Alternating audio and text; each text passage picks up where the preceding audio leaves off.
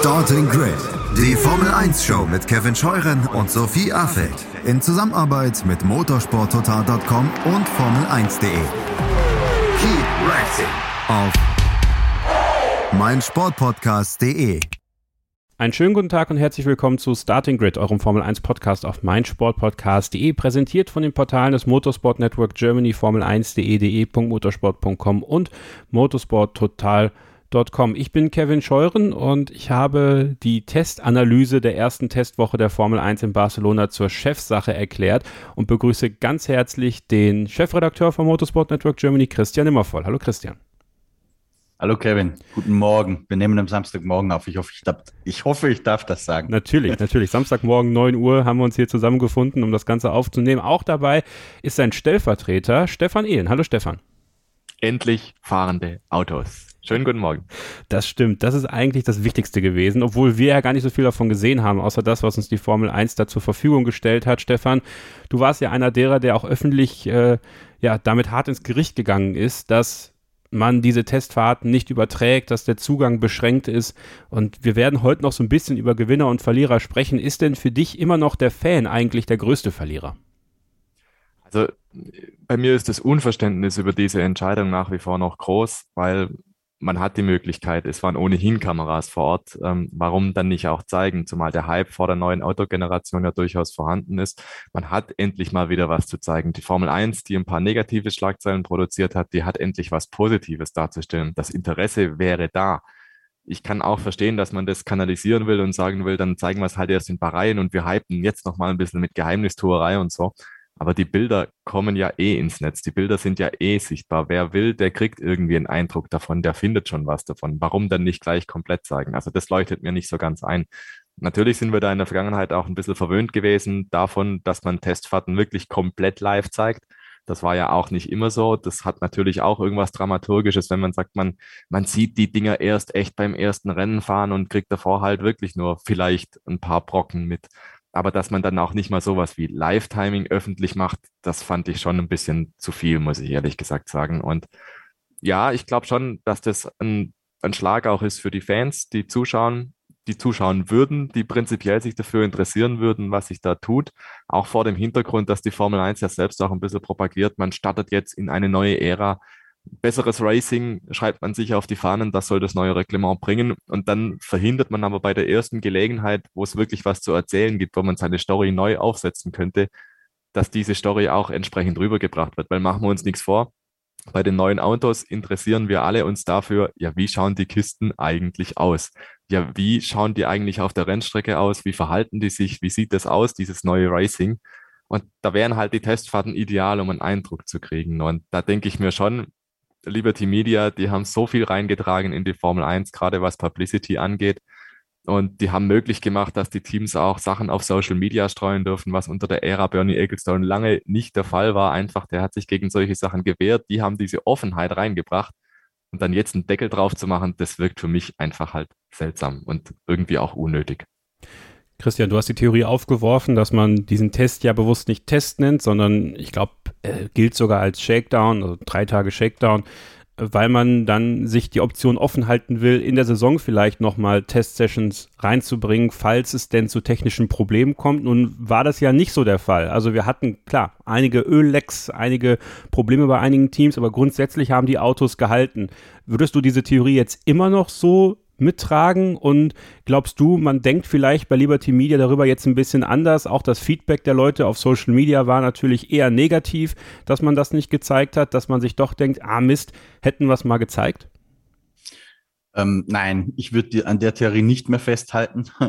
ähm, ich glaube tatsächlich, dass es einfach ein Hintertürchen war für den Fall, dass die Autos bei den Wintertests, die wir gerade erlebt haben in Barcelona und dann auch in Bahrain, äh, falls man wirklich merkt, okay, es gibt da fundamentale Probleme. Es gab ja durchaus Probleme, wollen wir das nicht vergessen, dieses Porpoising, Kevin, über das wir in unseren Livestreams äh, schon intensiv gesprochen haben, aber halt nichts, was wirklich ähm, problematisch wäre, sodass ein Risiko droht, dass das halbe Feld ausscheidet bei den ersten drei Rennen.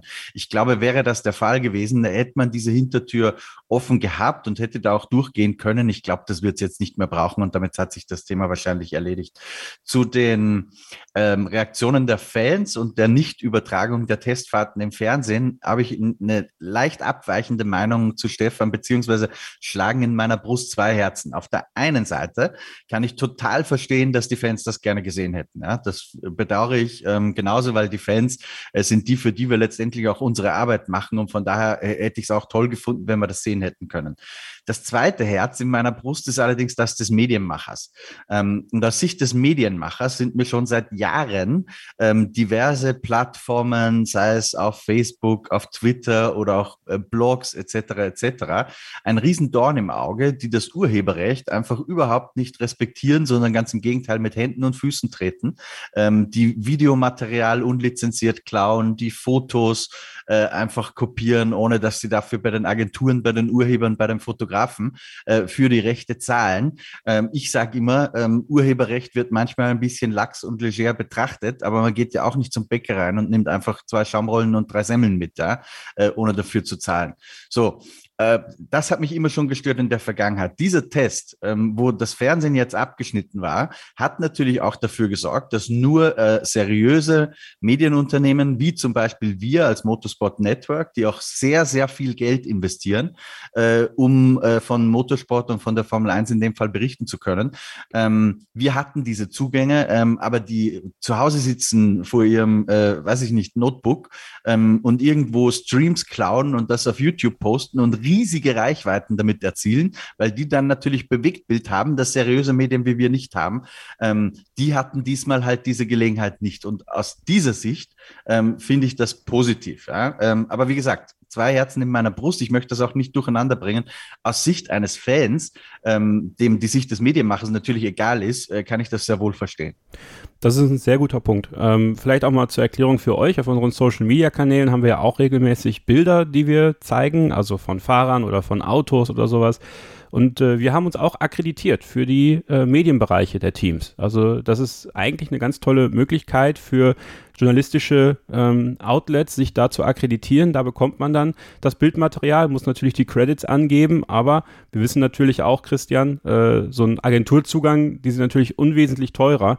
Da kriegt man natürlich noch ganz andere Bilder, noch mehr Detailbilder die haben wir dann nicht, aber für unseren Content, den wir liefern, zusätzlich zum Podcast, ist das eine immense Hilfe. Kann eben auch funktionieren, wenn man den legalen Weg geht. Genau, absolut. Und äh, ich möchte noch dazu sagen, die meisten ähm, Bilder, die die Teams in ihren eigenen äh, Medienbereichen, wo du dich ja auch für die Podcast-Kanäle auf Social Media bedienst, Kevin, die meisten Teams stammen übrigens auch von uns. Ähm, wir sind ja nicht nur das Motorsport Network mit den Portalen äh, motorsporttotal.com, Formel1.de und motorsport.com, sondern Teil des Motorsport Networks ist auch eine riesen Fotoagentur, Motorsport Images, und mit der beliefern wir die meisten Teams. Das heißt, die Teams kaufen Rechte für diese Fotos bei uns ein, äh, stellen die dann für Medien frei zur Verfügung, haben natürlich auch bei uns für Sublizenzierungsrechte und so weiter bezahlt. Das ist völlig in Ordnung und legitim. Was natürlich nicht schön ist, ist, wenn, wenn Fotos einfach geklaut werden. Haben wir die wildesten Sachen schon erlebt. Ja, ganze Videos, die eins zu eins gespiegelt wurden, ähm, Artikel, die einfach eins zu eins gepostet werden. Ähm, das geht natürlich nicht. Übrigens, da muss ich noch kurz was dazu sagen. Es gibt auch andere Webplattformen, die unsere Artikel eins zu eins spiegeln. Zum Beispiel Focus Online ist ein Kunde. Also wir liefern unseren Content an ganz viele Unternehmen Unternehmen, die machen das natürlich nicht als äh, Piraten, die einfach Raubkopieren sozusagen, sondern die zahlen uns dafür auch. Ja, die bezahlen für unseren Content, so wie man eine DPA, einen SED oder andere Nachrichtenagenturen natürlich auch dafür bezahlt, dass man deren Inhalte verwenden kann. Stefan, ähm, Social Media, so ein bisschen Fluch und Segen natürlich in der derzeitigen Zeit, auch für die Formel 1 äh, in vielen Bereichen. Ähm, bist du denn trotzdem mit der Berichterstattung, wie die Formel 1 das gemacht hat. Also unabhängig davon, wie wir das gemacht haben, wie, äh, wie ihr das auf den Portalen gemacht habt oder Christian und ich über die Livestreams beim Formel1.de YouTube-Kanal, bist du grundsätzlich damit zufrieden, wie die Formel 1 das über Social Media für die Fans dann am Ende doch gemacht hat? Ja und nein. Also wenn man dann von den Testfahrten mal noch einen Schritt vorher macht, gab es ja die ganzen Autopräsentationen bis auf Alfa Romeo, die äh, sind ja noch ausstehend mit ihrer richtigen Lackierung, dann mit dem richtigen Farbdesign. da bin ich mir zum Beispiel auch nicht sicher, inwiefern das alles ernst gemeint ist und inwiefern das alles nur PR und äh, Kalkül und äh, dergleichen ist, weil wir haben ja schon seit Jahren die Situation, dass die Livestreams dann nicht funktionieren. Und es gibt regelmäßig dann Leaks, da kann man auch drüber diskutieren. Kann das wirklich wahr sein, dass Profi-PR ähm, Abteilungen aus den Teams, das sind ja wirklich professionelle, aufgestellte Abteilungen. Kann das wirklich sein, dass das jedes Jahr regelmäßig schief geht, dass dann irgendwo diese Bilder vorab auftauchen und so weiter? Ähm, oder ist es vielleicht einfach gewollt? Also da habe ich auch manchmal das Gefühl, da wird ein Spielchen mit uns irgendwo getrieben, wenn es dann heißt, dieses Auto wird dann gezeigt um 9.30 Uhr und ab 9.10 Uhr sind halt dann diese Bilder im Umlauf, gewollt oder nicht gewollt es macht ja auch einen gewissen Hype aus, es macht auch einen gewissen Running Gag aus, glaube ich, seit Jahren, dass man einfach weiß, quasi jedes Auto wird vorher gezeigt. Und äh, erschreckend ist es immer nur insofern, weil viele Teams haben ja auch durchaus namhafte IT-Partner und Technologiepartner, die die Technologie im Hintergrund dafür zur Verfügung stellen. Und das macht sich dann meiner Meinung nach auch immer nicht sehr besonders gut, wenn man dann da irgendwelche IT-Sicherheitsfirmen als großen Partner und als Sponsoren hat und dann kriegt man die Sicherheit von diesen Launch-Events, von diesen simplen Livestreams zum Beispiel oder von den Bildergalerien nicht geregelt. Also das frappiert mich immer wieder.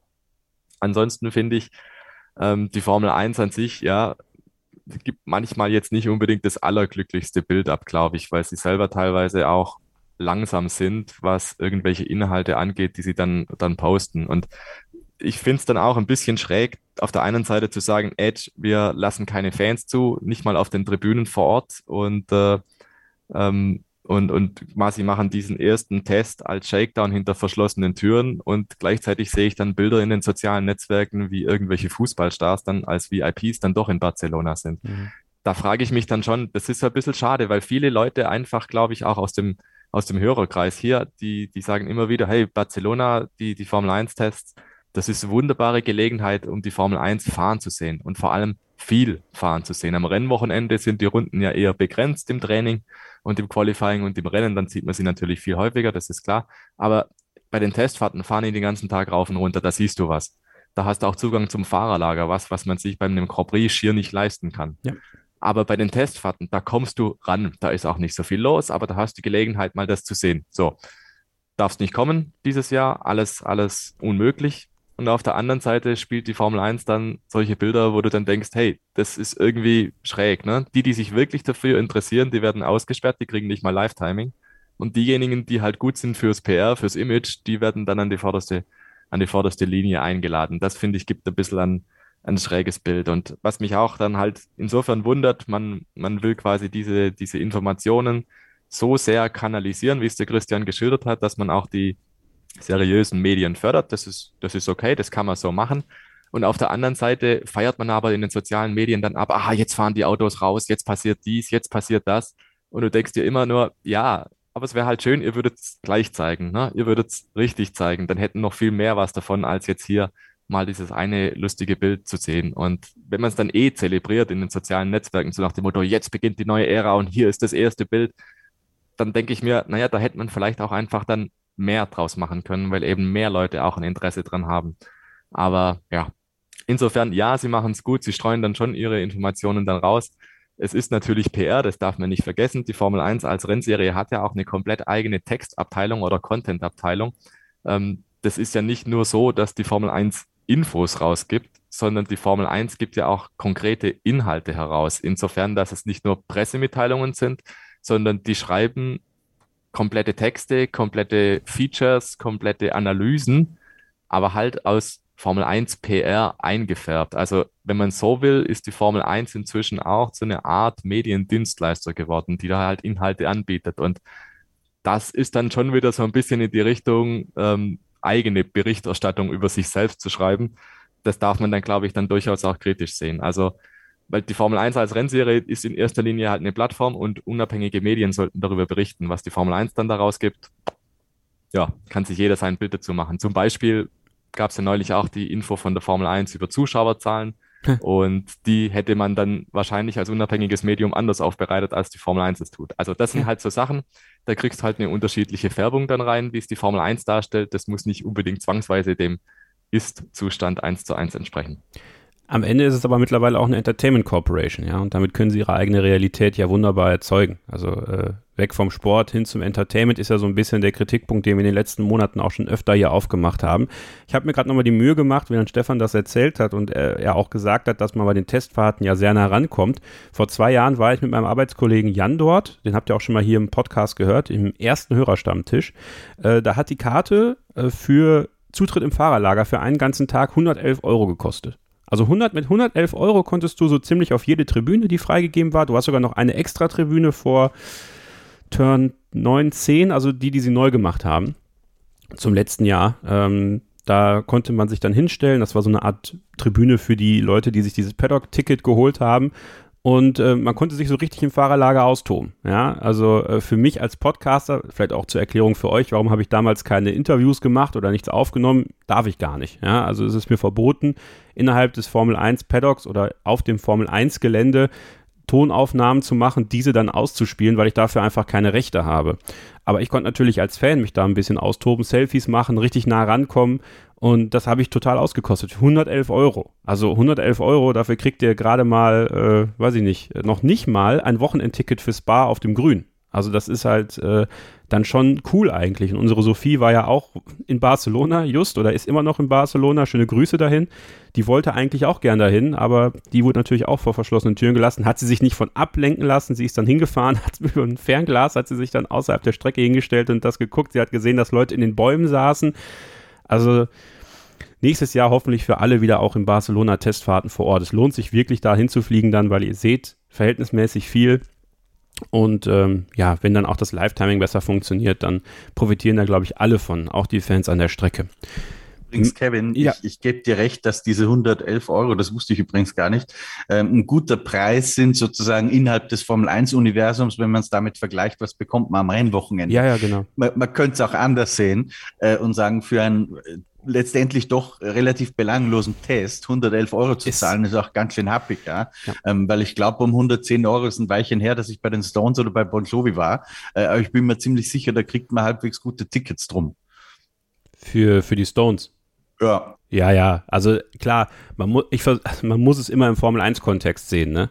Und äh, Richtig. Also in, insgesamt ist die Formel 1 halt für die Zuschauer extrem teuer, das wollte ich damit einfach sagen. Ist, ist total richtig, ne? Also ich romantisiere das vielleicht halt auch ein bisschen, weil man eben so diese Nähe zu den, ins Fahrerlager mal bekommen hat, ja, für diese 111 Euro. Das suggeriert natürlich dann wirklich günstigen Preis.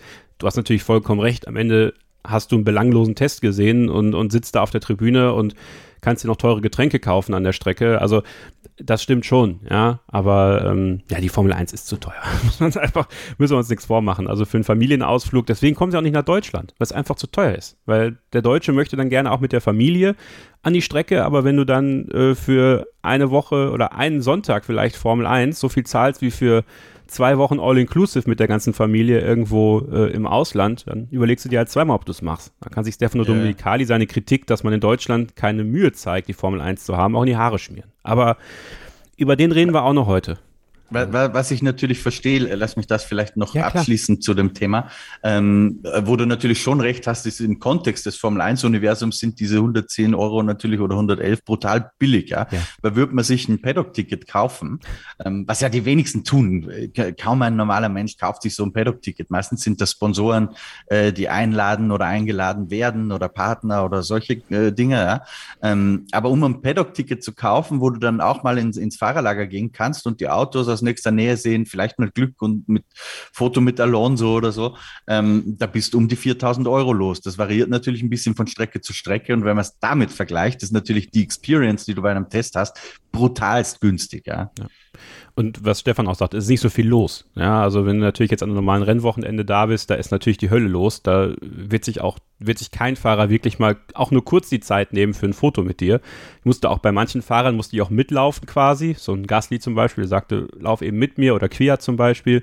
Aber andere sind auch eben stehen geblieben. Selbst Kimi ist eben stehen geblieben. Ja, und jetzt kann ich sagen, ich habe ein Foto mit Kimi Räikkönen. Das haben vielleicht andere halt auch nicht. Und das äh, freut mich, obwohl ich damals das Selfie nicht so wirklich schnell hinbekommen habe und er leicht genervt wurde. Aber naja, so ist das halt. Geschichten, die er nicht erzählen kann. Ähm, wir machen jetzt eine kurze Pause, lassen dieses Thema hinter uns und kommen dann äh, auf das zu sprechen, was auf der Strecke passiert ist, wollen die Aussagekraft der Testfahrten so ein bisschen einordnen, ja, und so ein paar Gewinner und Verlierer benennen. Bleibt dran, hier bei Starting Grid, dem Formel 1 Podcast auf meinsportpodcast.de. Schatz, ich bin neu verliebt. Was? Da drüben. Das ist er. Aber das ist ein Auto. Ja, eben. Mit ihm habe ich alles richtig gemacht. Wunschauto einfach kaufen, verkaufen oder leasen. Bei Autoscout24. Alles richtig gemacht. Hey, Malte Asmus von meinsportpodcast.de hier. Ab März geht's weiter mit unseren 100 Fußballlegenden. Staffel 4 bereits. Freut euch auf Zlatan Ibrahimovic, Michel Platini, Cesar Luis Minotti, Paolo Maldini, um nur mal vier zu nennen. Und bis wir mit der vierten Staffel kommen, hört doch einfach noch mal rein in die bisherigen drei Staffeln. Ronaldinho, Sepp Meyer, Gary Lineker, Lothar Matthäus und viele weitere warten da auf euch. 100 Fußballlegenden. Jetzt überall, wo es Podcasts gibt. Der Formel 1 Test in Barcelona ist das Thema heute bei unserer Chefvisite von Christian Nimmervoll und Stefan Ehlen, den beiden Chefredakteuren vom Motorsport Network Germany bei Starting Grid, dem Formel 1 Podcast auf meinsportpodcast.de. Ich bin Kevin Scheuren und wir kommen jetzt mal auf das zu sprechen, was da auf der Strecke passiert ist. Und ich habe mir mal überlegt, ich bin auf Formel1.de gegangen, da kann man sich ja auch die Testzusammenfassung äh, aus Barcelona anschauen, dass wir uns erstmal ein Stück weit von den Rundenzeiten entfernen. Ich möchte die Rundenzeiten nicht komplett nebenan legen, weil ich finde das immer super schwierig zu sagen, ja, die Rundenzeiten sind nichts wert und dies, das, aber wofür machen die es dann, wenn es sich auch ein bisschen um die Rundenzeiten geht? Wir wollen uns mal heute um die Distanz kümmern, die die Teams abgelegt haben und da fangen wir mal von unten nach oben an mit Haas, Alfa Romeo und Alpine Stefan und ähm, Haas hat sehr viele Probleme aktuell, über die sprechen wir natürlich im Laufe der Sendung auch noch, die aber auch politischer Natur sind. Ähm, und erneut ist man nicht wirklich zu vielen Kilometern gekommen. Ja, 748 Kilometer, das ist sehr, sehr wenig. Und ähm, da fragt man sich halt schon, wenn man da den nächsten Schritt gehen will ins Mittelfeld ähm, und diese erste Testwoche im Grunde genommen komplett verpasst, das wirkt schon nach schlechten Vorzeichen für die Saison. Ja, das wirkt wie schlechte Vorzeichen und das deutet ein bisschen darauf hin, naja, die Teams, die bisher hinten waren, die starten jetzt nicht unbedingt mit einem gewaltigen Vorsprung in die Saison, sondern das zieht sich möglicherweise so durch, dass das halt für Alfa Romeo und für Haas nicht ultimativ weit nach vorne gehen wird. Also ganz grundsätzlich, glaube ich, kann man sagen, wer jetzt hier in dieser Frühphase so eklatante Probleme hat und kaum zum Fahren kommt, und wir reden hier von zwei, zweieinhalb Renndistanzen, die da geschafft wurden bei Haas, das ist nicht viel. Man darf ja auch nicht vergessen, 2014 gab es komplett neue Autos und komplett neue Antriebe. Jetzt arbeitet man mit Antrieben, die zwar modifiziert wurden, die aber im Prinzip immer noch dem Stand entsprechen, wie sie vergangenes Jahr gefahren wurden. Also von der Technologie her, es kamen keine neuen Komponenten dazu oder so, sondern die große Bekannte in diesem neuen Reglement, das ist der Antrieb, den kennt man.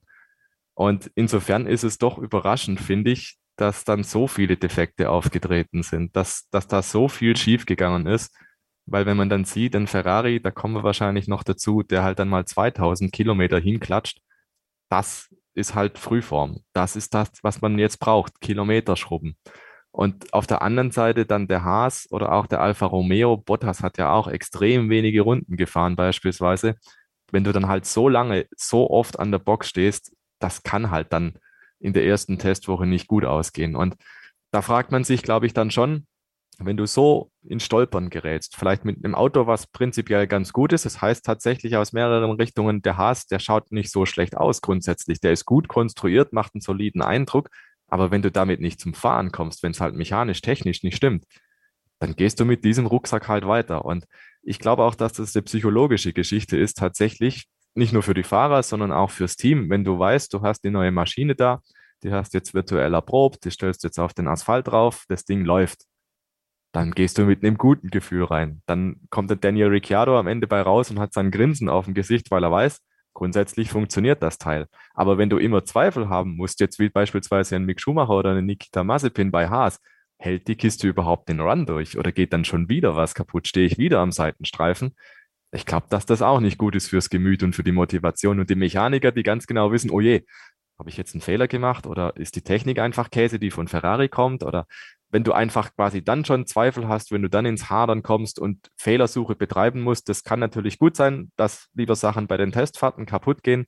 Aber ich glaube, so fürs Allgemeinbefinden ist es sicherlich nicht unbedingt positiv, wenn du jetzt so von einem Schlagloch ins nächste holperst und einfach das Gefühl hast, dieses Pensum wird nicht geschafft. Weil es, es sagen natürlich alle Teams, ja, wir schauen bei den Testfahrten nur auf uns, es interessiert uns nicht, was links und rechts passiert. Aber dann siehst du Ferrari, McLaren, Mercedes, wie sie ihre Runden abziehen, wie die fahren, fahren, fahren und dein Auto steht nur rum. Da merkst du ganz klar, das sind unterschiedliche, wie soll man sagen, Positionen im Kräfteverhältnis schon irgendwo auch erkennbar, weil die Dinger müssen einfach halten. Die moderne Formel 1 ist eine Zuverlässigkeitsmeisterschaft. Ne? Wer ankommt, der hat zwar keine Garantie auf Punkte, aber in der Mehrheit der Rennen kommen einfach weiß ich nicht, 75, 80, 90 Prozent, manchmal auch alle Autos einfach ins Ziel. Das heißt, Zuverlässigkeit muss einfach stimmen, ansonsten siehst du überhaupt kein Land. Und wenn die Testfahrten dann so losgehen, weiß ich nicht. Also es, es kommen ja noch ein paar Testtage, aber das, was der Haas und Alfa Romeo abgeliefert haben, das war definitiv nicht gut genug.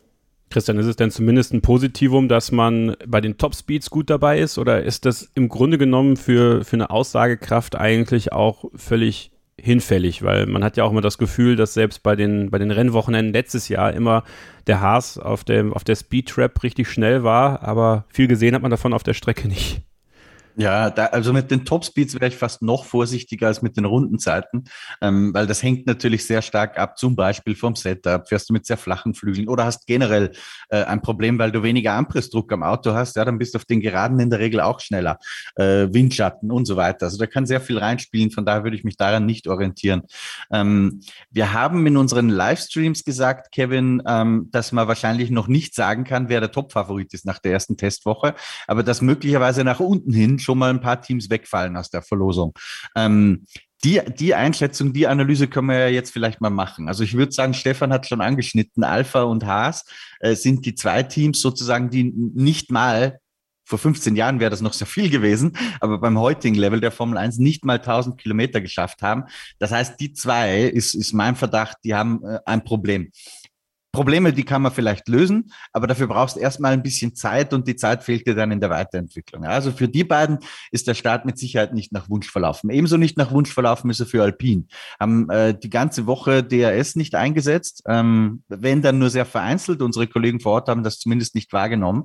Ähm, hatten dann auch äh, am letzten Testtag dieses große Problem, wo sie frühzeitig ja, da haben wir wieder das oh, Problem, ja. dass Christians Mikrofon immer wieder hin und her switcht. Also nicht wundern. Ja, das kann schon mal passieren.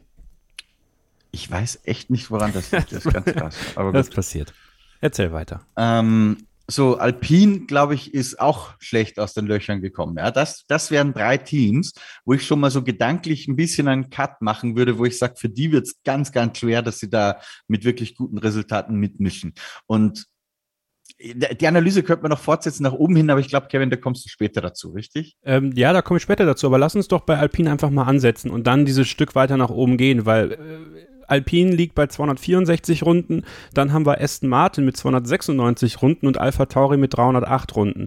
Ähm, nun sind das ja mal drei Teams, die tatsächlich irgendwo, wenn man das auf das letzte Jahr münzt, auf einem Niveau liegen. Ähm, bei Aston Martin scheiden sich ja die Geister, Christian. Ja, ist das jetzt ein erfolgreicher Test gewesen? Ist es ein nicht erfolgreicher Test gewesen? Weil wenn man jetzt einfach mal die reine Rundenanzahl sieht, liegt man halt einfach 50 Runden hinter dem Williams. Und das ist jetzt kein so eklatant gutes Zeichen meiner Meinung nach.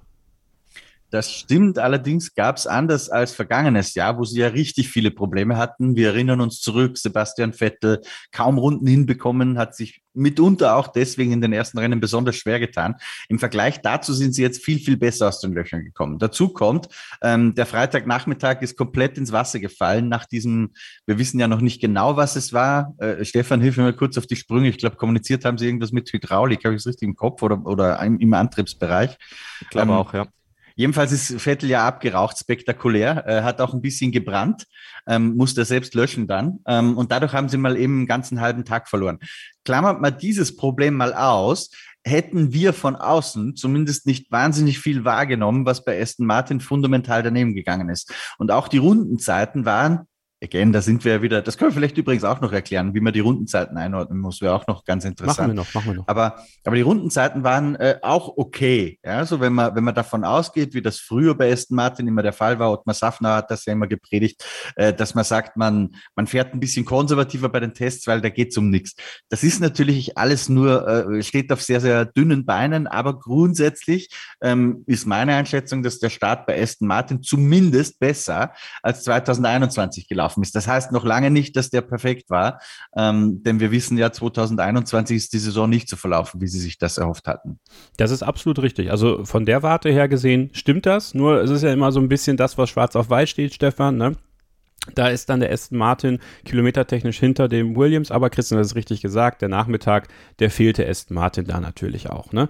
Aber wenn wir dann nochmal. Äh Vielleicht noch einen Nachsatz dazu ganz kurz. Ja, wenn natürlich immer. jetzt dieses Problem, das da den Freitagnachmittag gekostet hat, eins ist, was immer wieder auftritt, ja? was, was die nicht in den Griff kriegen, äh, dann ist es natürlich schon ein Problem. Wenn es aber irgendwie eine einmalige Sache war, eine schlampig angeschraubte Dichtung oder irgend sowas ähnliches, ähm, dann ist es kein großer Act. Ja? Da kommt es immer sehr auf die Details drauf an, die die können wir in dem Fall leider nicht ganz aufklären.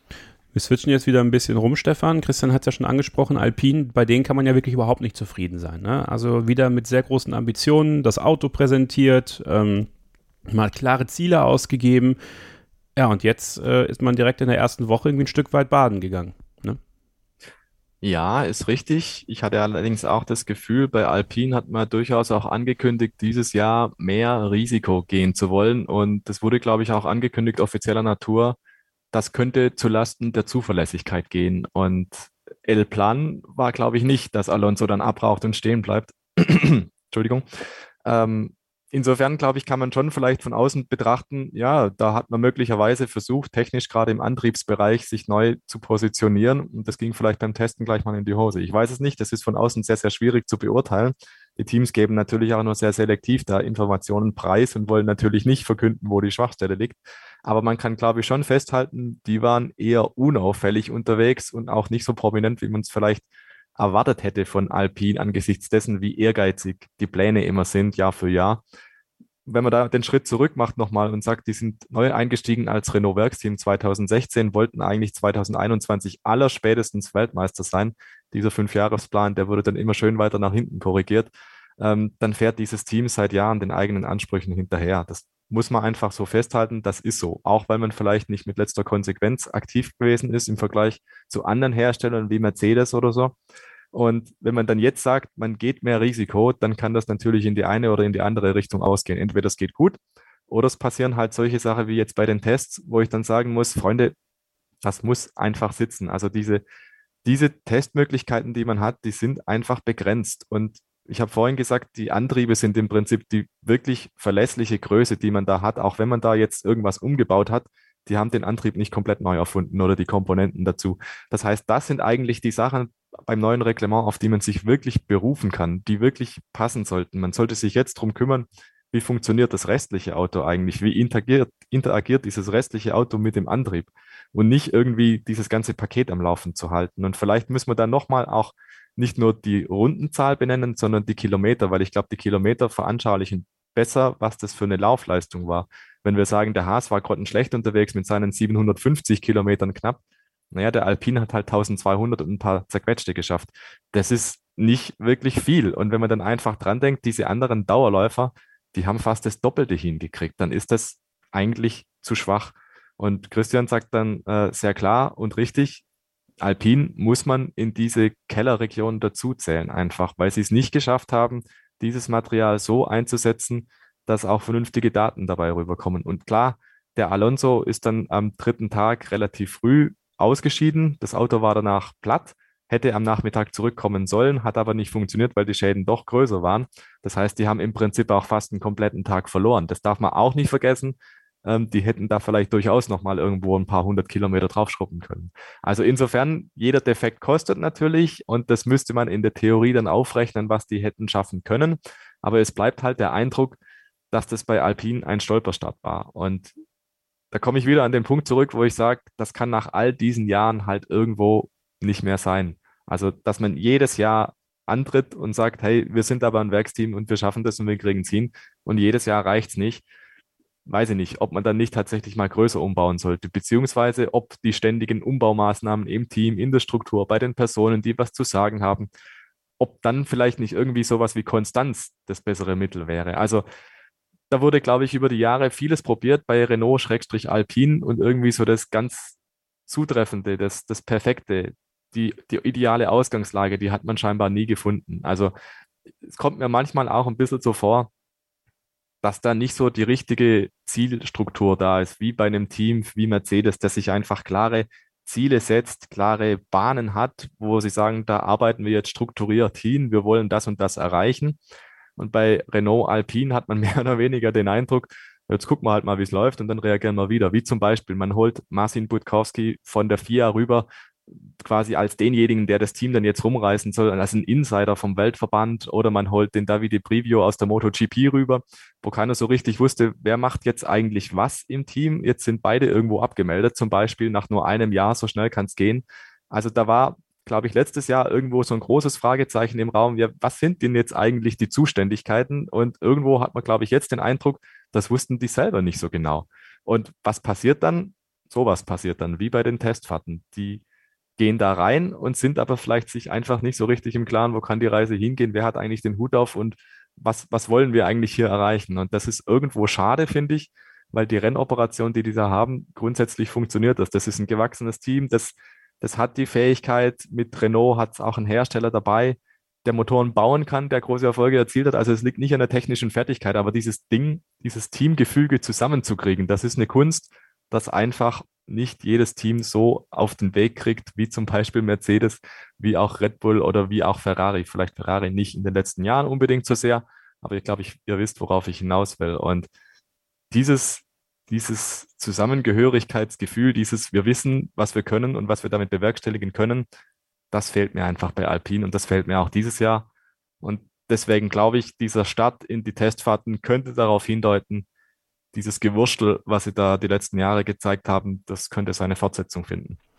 Wenn wir jetzt mal die ähm, Diskrepanz der Kilometerzahl sehen zwischen 750 bei Haas und knapp 2050 bei Ferrari, würde ich jetzt mal den Cut-off-Punkt für erfolgreiche Testfahrten bei 1500 Kilometer legen. So, das ist so, wo ich sage, wenn du über 1500 Kilometer gefahren bist, hast du erfolgreiche Testfahrten für dich gehabt. Bei 1439 steht Alpha Tauri auf 6, also wieder zwischen Fisch und Fleisch, gut und böse, irgendwo im Nirgendwo da sind sie halt einfach, das ist offensichtlich der Punkt von Alpha Tauri, aber trotzdem dann darüber Williams, Christian, mit 1622 Kilometern, äh, auch wenn wir natürlich ironischerweise äh, immer wieder in den Livestreams die Frage bekommen haben, warum fährt man bei Williams eigentlich so wenig? Was ist da los? Dies, das. Also so wenig sind sie offensichtlich gar nicht gefahren. Also das ist äh, irgendwie interessant. Du hast ja auch mit Jos Capito gesprochen unter der Woche. Der wirkt ja wirklich ganz zufrieden mit dem Testprogramm. Das Auto läuft. Also so gesehen ja. gibt es jetzt nicht die, die großen Probleme.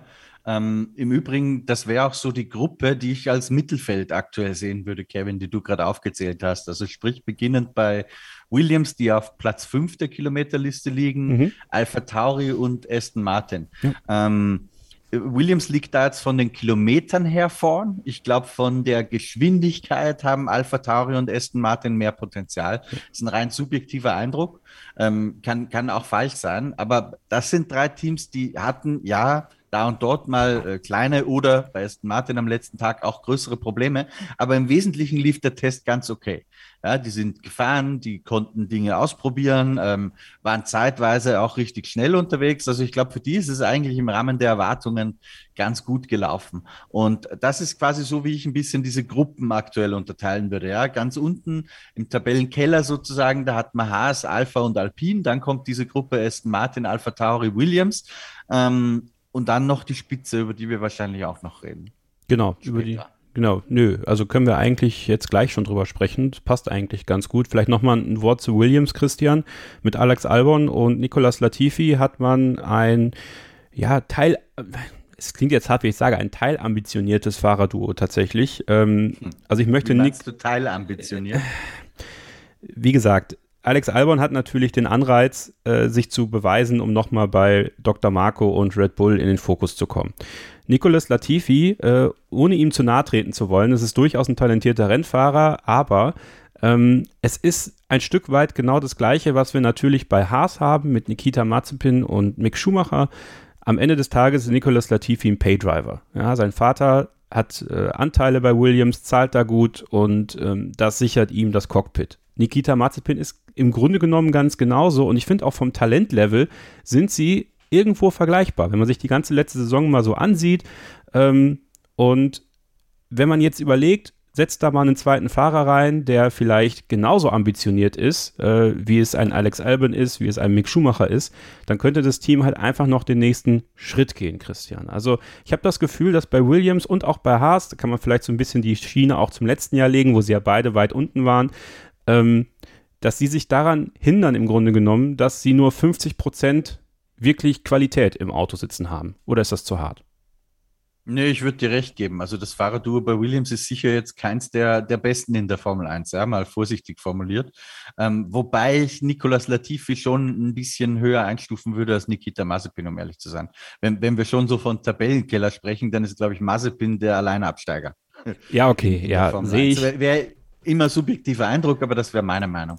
Ähm, aber ich gebe dir recht, weil auch Alex Elborn ist ja das, again, das ist jetzt sehr, sehr hart und das ist ein bisschen Fan-Talk, was wir da gerade machen, aber das ist ja auch manchmal ganz interessant. Ich nehme es halt subjektiv so wahr, dass ich glaube, von dieser neuen Generation sehr, sehr guter Fahrer, ja, äh, Landon Norris, George Russell, Alex Elburn, die auch gemeinsam Formel 2 gefahren sind, von denen ist, glaube ich, Elburn auf extrem hohem Niveau der schlechtere. Ähm, das hat man ja auch gesehen in der Formel 2. Da war er auch tatsächlich Dritter von den dreien. Ja. Ähm, wie gesagt, extrem hohes Niveau, weil ich glaube, es gab viele Rookie-Generationen, die viel schlechter waren schon als Alex Elborn. Aber von den sehr, sehr guten Jungen ist er meiner Meinung nach der, der ein bisschen abfällt. Jetzt ist die Frage, ähm, hat er durch diese Erfahrung bei Max Verstappen, äh, bei Red Bull keinen Stich gemacht zu haben, so viel Ehrgeiz mitgenommen? Hat er so viel Erfahrung mitgenommen von einem Top-Team wie Red Bull äh, im Simulator, wo er wahnsinnig viel gearbeitet gearbeitet hat, er spricht selbst ja auch davon, dass er eine ganz neue Perspektive auf sein Dasein als Formel-1-Pilot bekommen hat letztes Jahr, als er keine Rennen gefahren ist. Ähm, das kann natürlich seiner persönlichen Entwicklung helfen und Jost Capito lobt ihn in den allerhöchsten Tönen. Also ich bin gespannt. Es kann, ich kann mir schon vorstellen, dass wir einen neuen Alex Elbon erleben werden. Aber ganz grundsätzlich, wenn ich mir anschaue, es gibt Fahrerpaarungen wie Sainz Leclerc im Feld, ja, oder äh, Hamilton, Russell oder ähm, auch Alpha Tauri, ich glaube, dass ja. Tsunoda, äh, wenn er kommt, auch mal ganz gut sein kann, ja, mit, mit Gasly Tsunoda. Ich glaube schon, dass da Williams halt ein bisschen abfällt und Latifi, sehr guter Fahrer, ja, macht, das muss man auch mal dazu sagen, wenig Blödsinnigkeiten, wenn er nicht gerade in Abu Dhabi die WM entscheidet. Ja. ähm, aber, aber er gehört halt nicht zu den Top 12, 15 Formel 1 Fahrern im Feld, sondern eher zum unteren Drittel. Das ist vollkommen richtig. Gut. Dann äh, kommen wir zum Spitzenquartett, kann man glaube ich sagen. Äh, wenn wir diese Aufteilung von Christian weiterführen, Stefan, haben wir Red Bull auf 4 mit 1673 Kilometern, McLaren mit 1715 Kilometern, Mercedes 1837 Kilometer und ja, ziemlich einsamer Spitzenreiter in der Kilometerzahl. Ferrari mit 2052 Kilometern. Also das ist schon mal ein Statement gewesen. Wenn wir jetzt bei Red Bull mal abrechnen, dass natürlich durch, den, durch das Stehenbleiben von Sergio Perez ein paar Kilometer weggefallen sind, die wären höchstwahrscheinlich auf Platz 3 gelandet. Ähm, ist das dann für dich auch ein Fingerzeig, dass das die vier Teams sind, die äh, also die Spitze bilden könnten? Am Ende muss man ja vielleicht dann doch wieder Angst vor der alten Rangordnung haben, dass äh, Mercedes und Red Bull ihre einsamen Kreise ganz oben ziehen, Ferrari und McLaren sich um Platz 3 balgen. Also wie ist denn dein Eindruck nach der ersten Testwoche von diesen vier Teams? Tatsächlich genauso. Also ich glaube, dass man, wie, wie ich schon gesagt habe, dass man Blöcke bilden kann. Ähm, und das ist sozusagen der dritte Block. Ich bin mir sicher, ähm, darauf würde ich mich heute schon festlegen, dass der Weltmeister in einem dieser vier Autos sitzen wird. Das, glaube ich, kann man auch wir sagen ja immer, Testzeiten nicht überbewerten und so weiter, ja, aber die Summe dessen, wie diese ersten drei Tage gelaufen sind, auch was die Zuverlässigkeit betrifft, die Erfahrungen, die man gesammelt hat, das Auftreten ähm, und letztendlich auch dann doch ein bisschen die Rundenzeit, ähm, glaube ich, kann man sagen, dass das die vier Top-Teams sind. Da kann es vielleicht sein, dass, dass am unteren Ende dieser vier es manchmal Überschneidungen gibt, ja, dass der erste von der zweiten Liga sozusagen auch mal in die erste Liga reinschnüffelt. Aber ich glaube nicht, dass ein anderes Team als die vier Formel 1 Weltmeister 2022 werden kann. Stefan, gehst du damit? Da gehe ich absolut mit. Ich glaube, in der Pressekonferenz diese Woche hat es schon geheißen, naja, man kann nicht sehr viel sagen, außer eben, dass es halt Blöcke gibt. Und ich glaube, die Fahrer hatten da zwei genannt. Der eine ist halt eher im oberen Bereich, der andere halt eher im unteren Bereich. So hat man sich da ausgedrückt. Aber ich glaube, so wie wir es jetzt gerade geschildert haben, mit einfach denjenigen, die im Keller stehen und denen, die irgendwo im Mittelfeld mitschwimmen und den vier genannten Ferrari, McLaren, Red Bull und Mercedes, die halt vorne vermeintlich das Spitzenquartett bilden. Und ich glaube auch, dass es schwierig ist, da näher rauszulesen, wie die Hackordnung jetzt genau aussieht. Ich glaube, das ist zu dem Zeitpunkt auch unmöglich wahrscheinlich genau das rauszulesen. Aber dass diese vier Teams einen sehr guten Eindruck hinterlassen haben, dass diese vier Autos auch optisch so den Eindruck machen, da hat man sich wirklich was beigedacht. Die sind clever, clever hingestellt. Ne? Da hat man innovativ auch ein paar schöne Ideen umgesetzt. Ähm, da glaube ich schon, dass man das auch einfach so ein bisschen diese einzelnen Faktoren verknüpfen kann und sagen kann, okay, das passt. Auch mit der Laufleistung, auch mit den Rundenzeiten, die da gefahren wurden. Ferrari und McLaren zum Beispiel, die waren von Anfang an bei der Musik. Und das ist das, was ich vorher schon mal angestoßen habe. Wenn du, wenn du weißt, es funktioniert von Anfang an, die Zeiten kommen, der Fahrer muss sich jetzt nicht groß auf den Kopf stellen, der Fahrer muss jetzt nicht mit dem Auto kämpfen, dass da was passiert, sondern du setzt dich rein und hast von Anfang an ein gutes Gefühl. So haben es Lando Norris, so hat es Daniel Ricciardo beschrieben zum Beispiel. Das ist, glaube ich, einfach ein Anzeichen dafür, dass das grundsätzlich nicht so falsch ist, was man da hat.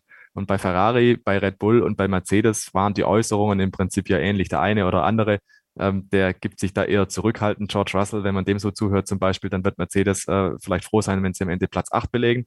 Der hat also schon die Mercedes-PR-Linie ideal drin. Ne? Ähm, die Angst davor, dass es äh, schiefgehen könnte, bloß tief stapeln, weil das könnte ja sein, dass man wieder Weltmeister wird, hoch, haushoch überlegen und so. Aber ohne Flachs, ähm, ich glaube tatsächlich, so wird es sein. Und die, die große Spannung liegt halt jetzt tatsächlich darin, gelingt es jemandem, der letztes Jahr nicht auf 1 und 2 war, tatsächlich in diese Spitzengruppe reinzufahren. Und ich persönlich muss ehrlich sagen, ich bin baff, wie der Ferrari geil ausschaut. Ähm, und was der Ferrari einfach so anders hat, wenn man den einfach nur anschaut als die anderen Fahrzeuge.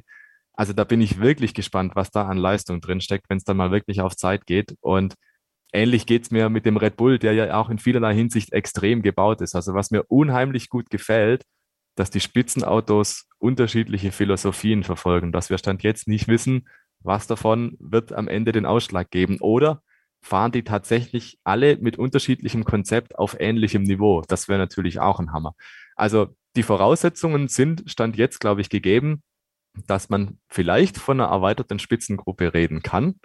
Alles weitere, glaube ich, müssen die nächsten Testfahrten und dann das erste Qualifying zeigen. Aber dass diese vier, Ferrari, McLaren, Red Bull und Mercedes, irgendwo so ein bisschen rausgehoben sind von denjenigen, die danach stehen, Aston Martin, Alpha Tauri, Williams, ich glaube, das kann man schon erkennen. Die operieren auf einem ganz anderen Niveau. Die Laufleistung passt auch. Und dann kommen aber auch wieder an den Punkt, dass man sagen kann, naja, Ferrari war halt schon oft Testwaldmeister. Ne? Die sind schon oft im Winter einfach gute Zeiten gefahren, viel gefahren. Ich erinnere da stellvertretend an die Zeit von Sebastian Vettel, als er bei Ferrari war, 2017, 2018. Da war man oft bei den Testfahrten auch gut dabei und Mercedes hat da halt nicht alles gezeigt. Und dann kam irgendwann mal dann das große Aha-Moment und das Aha-Erlebnis. Also alles mit Vorsicht zu genießen, was jetzt gerade passiert, diese Zeiten.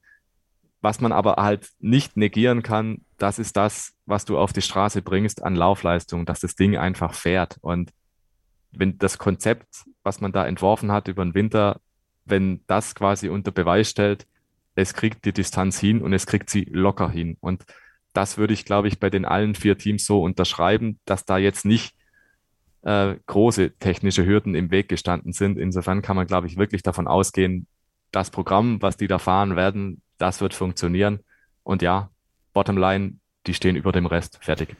Aber tut es nicht einfach gut, zu sagen, dass McLaren und Ferrari, Stefan, äh, zum erweiterten Kreis der Top-Teams wieder gehören? Ja, total, natürlich. Also du kannst, glaube ich, rumgehen in der Fußgängerzone oder in der Nachbarschaft oder was auch immer. Und wenn es darum geht, welche Teams kennst du aus der Formel 1, der erste Name, der fällt, ist natürlich Ferrari. Und Ferrari ist das bekannteste Team, das tut der Formel 1 nur gut. Das, das kann nur gut tun allen anderen von diesem Produkt, von dieser Rennserie, wenn Ferrari vorne mitmischt, weil es einfach so eine Strahlkraft hat weltweit. ein Ferrari, ein rotes Auto, ähm, da glaube ich, da, da wächst du so viele Emotionen bei so vielen Leuten, die auch nicht unbedingt eingeschweißte, eingeschweißte ähm, Motorsport- und äh, Formel-1-Fans sind, sondern Leute, die einfach nur beiläufig irgendwo halt wissen, Ferrari tut da mit. Und deswegen glaube ich auch, die Jahre speziell, in denen Mercedes einfach so dominiert hat, ähm, die haben auch Spuren hinterlassen. Deswegen jeder Farbtupfer an der Spitze, sei es jetzt orange oder rot oder sei es auch irgendwo dunkelblau oder dieses lila dunkelblau, was man bei Red Bull da hat, ähm, das tut der Formel 1 nur gut, weil ich glaube, jeder hat dann irgendwo so dieses Gefühl, ach, es ist endlich mal wieder Leben in der Bude und jeder redet ja davon, dass das früher viel spannender war und dass es früher viel toller war und die Vergangenheit wird ohnehin glorifiziert. Und wenn du jetzt dann irgendwo das Gefühl hast, ja, es beginnt eine neue Ära, neue Autos, neues Reglement und das mischt den Laden tatsächlich ein bisschen durch, dann sind das eigentlich gute Vorzeichen. Und irgendwo, glaube ich, ist, ist man doch heimlich auch Ferrari-Fan, weil man einfach Respekt vor dem Team hat, weil man einfach auch ein Stück weit Bewunderung hat vor dem, was Ferrari da seit Jahrzehnten ableistet. Ein Team, das eigentlich existiert, um Rennen zu fahren, das eigentlich Sportwagen verkauft, um den Rennbetrieb zu finanzieren. So war es zumindest früher mal. Also da hat man, finde ich, als, als Motorsport-Fan irgendwo auch äh, ja, eine gewisse Empathie dafür, dass man sagt, hey, die bestehen eigentlich nur dafür, um das zu machen, was sie gerade tun. Das finde ich schon irgendwo von dem her sympathisch und deswegen, dass Ferrari halt einfach diesen Zweck hat, in der Formel 1 erfolgreich zu sein. Und dass man jetzt nach Jahren, die nicht ganz gut liefen, die schwierig waren, Umstrukturierung und alles, interne Fehlersuche, ähm, die waren sicherlich bitter für Ferrari. Erfolgsverwöhntes Team und dementsprechend nicht an der Spitze zu fahren, das war hart. Die haben viele Nackenschläge hinnehmen müssen. Und wenn es jetzt wieder in die richtige Richtung geht, sogar eigentlich mit Ansage, wenn man so will, weil man hat ja schon lange gesagt, 2022, da wollen wir wieder da sein, dann kann man sich eigentlich nur drüber freuen. Gleiches mit McLaren, das sind Top-Teams, die gehören dahin. Die gehören nicht irgendwo ins Mittelfeld, die gehören da wirklich vorne hin, die sollen um Siege und Podestplätze kämpfen. Und wenn sie das dieses Jahr tun und McLaren und Red Bull auch noch dabei sind, dann haben wir wirklich die Chance auf ein richtig gutes Jahr. Und jetzt habe ich viel von Vorfreude und viel von äh, Möglichkeiten gesprochen. Jetzt muss ich natürlich wieder auf die Bremse drücken und sagen, es ist der erste Eindruck, es war nur ein Shakedown, Freunde. Es war kein Test, don't call it a test. Insofern warten wir mal ab, was da noch kommt. Aber die ersten Sachen, die wir da gesehen haben, glaube ich, die lassen drauf schließen, das könnte echt interessant werden dieses Jahr. Ich wehre mich dagegen, genau das jetzt nur noch zu sagen. Zu sagen, ja, das ist nur ein Test, das ist nur ein Shakedown. Ich finde, diese Vorfreude müssen wir ja auch hier im Podcast, müssen wir mit den Livestreams ja auch schüren, damit die Leute Bock haben, am 20.03. sich den ersten Grand Prix in Bahrain anzusehen. Aber Abschlussfrage, Christian, zu äh, diesem Blog hier.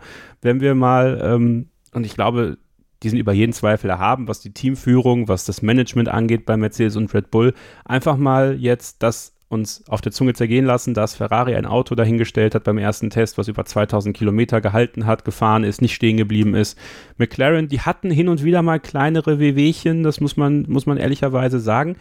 Aber wenn wir jetzt wirklich einfach nur mal diesen rohen dieses rohe Blatt Papier nehmen mit der Kilometerzahl, mit der Rundenzahl, die sie gefahren sind und sagen, ist das auch einfach jetzt mal die, die Ernte, die sie gesät haben in den letzten Jahren mit Umstrukturierungen, mit vielleicht in gewisser Weise neuer Professionalisierung äh, bei Ferrari und McLaren, dass 2022 vielleicht einfach mal das Jahr sein kann, wo man da auch die Früchte ernten kann, die man da in den letzten Jahren gesät hat? Oder würdest du es anders sehen? Nee, doch, da würde ich dir recht geben. Ich glaube, es sind zwei marginal unterschiedliche Situationen. Bei Ferrari hat es ja nicht, die haben auch ein bisschen umgebaut, ähm, aber die ganz große Umstrukturierung hat es ja bei Ferrari in dem Sinn nicht gegeben. Ich glaube, bei Ferrari ist was anderes passiert. Da hat man einfach die begriffen, dass 2022 diese Regelchance ist mit diesem Reformreglement und hat wirklich alles dafür in die Waagschale geschmissen, kombiniert mit der Tatsache, dass man mehr, das gilt natürlich auch für McLaren, dass man mehr Aerodynamikressourcen als Mercedes zum Beispiel zur Verfügung hatte. Bei McLaren äh, ist es ein bisschen anders. Da hat man das Team ja wirklich komplett umgebaut. Ja, auch mit dem neuen Teamchef Andreas Seidel.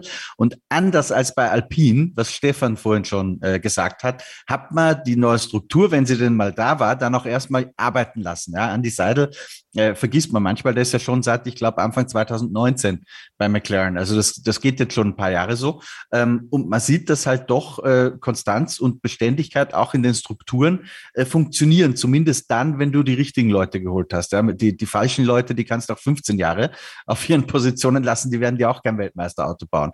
Aber McLaren äh, hat das halt gut gemacht und bisher zumindest äh, sind sie jedes Jahr einen Schritt näher an diese Spitze rangekommen, ganz beständig. Ähm, und das ist, glaube ich, auch ein Verdienst von Andreas Seidel, der Teil dieser Umstrukturierung war, aber ab dem Zeitpunkt, wo er äh, drin war bei McLaren, äh, diese Umstrukturierung auch maßgeblich mitgestaltet hat. Ich erinnere zum Beispiel daran, er hat sofort gesagt, liebe Shareholder, ihr müsst ein bisschen Geld in die Hand nehmen, wir brauchen einen neuen Windkanal. Ähm, solche Dinge hat er angeschoben. Oder Trennung von Fernando Alonso, habe ich mir sagen lassen, war auch Andreas Seidels Idee, ja, dass man sich von diesem äh, doch Unruhefaktor, dass man einfach sagt, Leute, äh, lasst uns friedlich machen, aber den können wir hier nicht brauchen. Ähm, da, da glaube ich, haben McLaren und Ferrari in den letzten Jahren richtige Schritte gemacht. Mein Vertrauen in die grundsätzliche Struktur ist bei McLaren fast ein bisschen größer als bei Ferrari, um ehrlich zu sein. Aber Ferrari hat einfach so viele Mittel ähm, und auch ganz gute Personen, die da am Ruder sind, ähm, dass die, glaube ich, auch sehr, sehr stark sein könnten dieses Jahr. Ich glaube, was Ferrari gut gemacht hat, ist im letzten Jahr Mattia Binotto zwischenzeitlich von der Strecke wegzuholen. Ich finde nach wie vor, Mattia Binotto ist kein guter Teamchef. Ähm, aber Mattia Binotto ist ein Mastermind, was die Technik angeht. Das war er schon immer. Und ich glaube, dass man ihn halt an manchen Rennwochenenden für die Entwicklung des Autos von der Strecke weggeholt hat, damit er in Maranello da arbeiten konnte. Ich glaube, das war ein goldener Kniff. Und ich glaube auch, dass Laurent Mackies zum Beispiel, von dem halte ich wirklich viel, ähm, dass der halt mit den beiden Fahrern sehr gut klarkommt, während Mattia Binotto halt des Öfteren unsicher wirkt. Das ist immer meine Sicht von außen auf die Dinge. Aber ich behaupte einfach mal, dass das ein wirklich guter Schritt von Ferrari war, diese Richtung einzuschlagen. Und ich bin gespannt, ob sich das auszahlt. Wir werden das beobachten bei den zweiten Testfahrten in Bahrain ab dem 10. März und natürlich dann am ersten Rennwochenende, wenn es dann endlich mit der Saison 2022 losgeht. Das war die Einordnung der Testfahrten nach Kilometern. Nach einer kurzen Pause gehen wir mal auf sowas wie Rundenzeiten ein. Ja? Also wie aussagekräftig sind die wirklich? Kann man sie komplett negieren und sagen, wir brauchen die eigentlich gar nicht? Dann haben wir noch so ein paar Probleme. Also wir haben noch vier große Ps. Probleme, Pushrod, Pullrod, Porpoising. Ne, das wollen wir alles mal heute so ein bisschen erklären für euch. Ja, und natürlich müssen wir auch noch im Laufe der Sendung über die Problematik mit Russland sprechen, denn das ist auch ein Thema, was die Formel 1 nachhaltig bewegt. Bleibt dran, hier bei Starting Grid, dem Formel 1 Podcast auf meinsportpodcast.de. Schatz, ich bin neu verliebt. Was? Da drüben. Das ist er. Aber das ist ein Auto. Ja, eben. Mit ihm habe ich alles richtig gemacht. Wunschauto einfach kaufen, verkaufen oder leasen. Bei Autoscout24. Alles richtig gemacht. Zurück bei Starting Grid, dem Formel 1 Podcast auf meinsportpodcast.de. Christian, wir gehen direkt rein in das Thema Rundenzeiten. Und das ist ja tatsächlich ein sehr ambivalentes Thema bei vielen. Äh, ignoriere sie komplett, nimm sie doch ein bisschen als Maßstab. Was ist denn jetzt der richtige Weg deiner Meinung nach? Ich glaube nicht, dass wir sagen können, okay, die Rundenzeiten spielen bei den Tests gar keine Rolle, Kevin. Das wäre auch verkehrt. Natürlich spielen sie ein bisschen eine Rolle, aber man muss sie halt mit sehr großer Vorsicht genießen. Ähm, lass uns mal ein theoretisches Gedankenspiel aufmachen. Ähm, wir wissen, dass 10 Kilo Benzin ungefähr drei Zehntel sind ja, auf einer Strecke wie Barcelona. Ähm, wenn man jetzt also sagt, da macht jemand den Tank voll, dann reden wir alleine äh, zwischen einem Auto, das ziemlich leer ist und einem Auto, das ziemlich voll ist, sagen wir mal nicht ganz leer, nicht ganz voll, äh, reden wir mal alleine durch einen Faktor Benzin von, von zweieinhalb bis drei Sekunden Unterschied. Ja? Da können beide voll fahren, hast du die ersten zweieinhalb Sekunden. Dann wissen wir, zwischen Reifenmischungen ja, ähm, ist ungefähr eine halbe Sekunde drin. Ähm, dann kommt noch dazu, äh, war der Reifen 15 Runden alt oder frisch? Da sind wir dann schon bei, bei fünf Sekunden, wenn man es jetzt so ganz grob überschlägt, was das Unterschied macht. Und dann hast du noch äh, Motorensettings, wo der eine vielleicht voll fährt, der andere nicht. Legen wir die nächste halbe Sekunde drauf, sind wir bei fünfeinhalb Sekunden. Ähm, und dann sagen wir noch, dass man dem Fahrer sagt, du lass jetzt eher easy cheesy angehen und ein anderer geht voll aufs Gas. Dann bist du bei einem Delta, ähm, das sich locker zwischen sechs und acht Sekunden bewegt. Das heißt, in der Theorie kann einer, der bei den Testfahrten äh, eine Zeit fährt, die fünfeinhalb, sechs sechs Sekunden langsamer ist, schneller sein als der, der die Bestzeit gefahren hat in der Realität. Das ist die, die Theorie soweit. Jetzt wissen wir natürlich, dass es nicht ganz so extrem ist in der Realität, weil ähm, die ja alle nicht die gleichen Programme verfolgen, aber weil sie zumindest ähnlich unterwegs sind. Ja, man merkt zum Beispiel, wenn einer vorher immer langsam war ähm, und dann wird er plötzlich um drei Sekunden schneller, dann gibt es da schlaue Menschen von den Teams, die an den Boxen stehen ähm, und alles protokollieren, auch der Konkurrenzteams. Und der wird sich dann aufschreiben, oh, hier ist was auffällig gewesen. Ähm, plötzlich drei Sekunden weniger Benzin im Tank. Wir wissen, die haben eine Qualifying-Simulation gemacht, also schwuppsdiwupps können wir uns ausrechnen. Ähm, so schnell ist das Auto leer, so schnell ist es äh, oder so viel Benzin beim Tank, als der drei Sekunden langsamer war. Das heißt, ähm, der war auch noch immer nicht voll. So kann man sich dem schon ein bisschen annähern. Und grundsätzlich ist es ja auch so, dass ähm, diese Runs, die klassischen, die wir jetzt in der ersten Woche gesehen haben, fünf bis zehn Runden, ähm, wir sehen ja die Reifen, wir sehen auch, sind die frisch oder sind die gebraucht. Ähm, und auch vom Benzin her wird jetzt nicht der Unterschied sein, komplett leer zu komplett voll. Ja? Deswegen ist das, was ich gerade gesagt habe, ein bisschen Theorie. Aber das ist halt, ähm, ich sag mal, wenn es um die letzte Sekunde geht oder gar nur eine halbe Sekunde, dann ist es halt unmöglich einzuschätzen. Und deswegen kann man auch bestenfalls diese Blockbildungen machen. Ähm, aber man kann unmöglich sagen, der Red Bull ist jetzt schneller als der Ferrari und der Mercedes ist sowieso schneller. Das ist schlicht und einfach nicht möglich aktuell. Das werden wir natürlich dann im Auge behalten müssen, Stefan. Äh, Rundenzeiten dann wahrscheinlich beim zweiten Test in Bahrain ein bisschen aussagekräftiger für uns. Ähm, aber gut, dass wir da auch nochmal drüber gesprochen haben. Wir haben ja jetzt gerade in einem sehr langen Take diese ganze Einordnung mal gemacht und müssen jetzt mal über äh, vier große Ps sprechen. Fangen wir mit dem Problem P an, Stefan. Wenn man jetzt so Probleme hat wie Aston Martin, wie Alpine, wie Haas, also Lecks im Motorraum, Leck in der Hydraulik, ähm, sind das besorgniserregende Probleme? Sind das für dich Probleme, die man schnell lösen kann? Ähm, wie ist da so die Problematik der Probleme einzuordnen aus Barcelona? Ganz grundsätzlich, wenn es ein Problem gibt mit dem Antrieb, dann hast du es nicht alleine in der Hand. Entschuldigung dann hast du natürlich die Situation, dass du als Kundenteam auch darauf angewiesen bist, dass der Hersteller da ein bisschen mitmischt. Also sprich, du bist nicht alleine dafür verantwortlich. Wenn irgendwo ein Heckflügel abbricht oder wenn da irgendwo ein Riss entsteht oder so, dann weißt du, okay, das ist deine Domäne, das ist dein Problem, das ist das, was du selber gemacht hast. Wenn das irgendwo so ein Zwischending ist, ne? also es ist Verbindung vom Chassis zum Antrieb oder es ist nur der Antrieb, dann weißt du, die Fehlerquelle liegt woanders. Macht es das einfacher? Ich bin mir nicht sicher, aber es macht es wahrscheinlich auf jeden Fall komplexer, die ganze Sache, weil du halt dann eben äh, auf die Hilfe angewiesen bist von anderen. Und das macht möglicherweise auch die Fehlersuche ein bisschen komplizierter. Die arbeiten natürlich alle eng zusammen, die haben natürlich ihre eigenen Mercedes, Ferrari und sonstige Mitarbeiter im Team integriert, die Spezialisten, die sind zugehörig zum jeweiligen Rennstall. Aber ich glaube tatsächlich, dass das zum jetzigen Zeitpunkt ein Thema sein kann, das durchaus schwieriger ist. Wenn es zum Beispiel System hat, dass diese Defekte auftreten, wie bei Haas zum Beispiel oder bei Alfa Romeo, dass einfach hartnäckig immer irgendwas passiert, immer irgendwas schief geht und vor allem immer irgendwas anderes schief geht. Das war jetzt nicht so, dass es einen Fehler gab, der immer wieder aufgetaucht ist, sondern es waren mehrere Baustellen. Und das ist insofern besorgniserregend, weil das zeigt, irgendwas passt da nicht zusammen. Irgendwas scheint hier richtig zu stören. Und ich glaube, das muss man sich tatsächlich jetzt intensiv anschauen. Wenn es mal irgendwas kaputt geht, wie bei Aston Martin vielleicht oder wie bei äh, Red Bull, dann ist das eine Fehlerquelle, die kann man lokalisieren, das kann man dann bis zum nächsten Test im Bahrain dann sicherlich hinkriegen.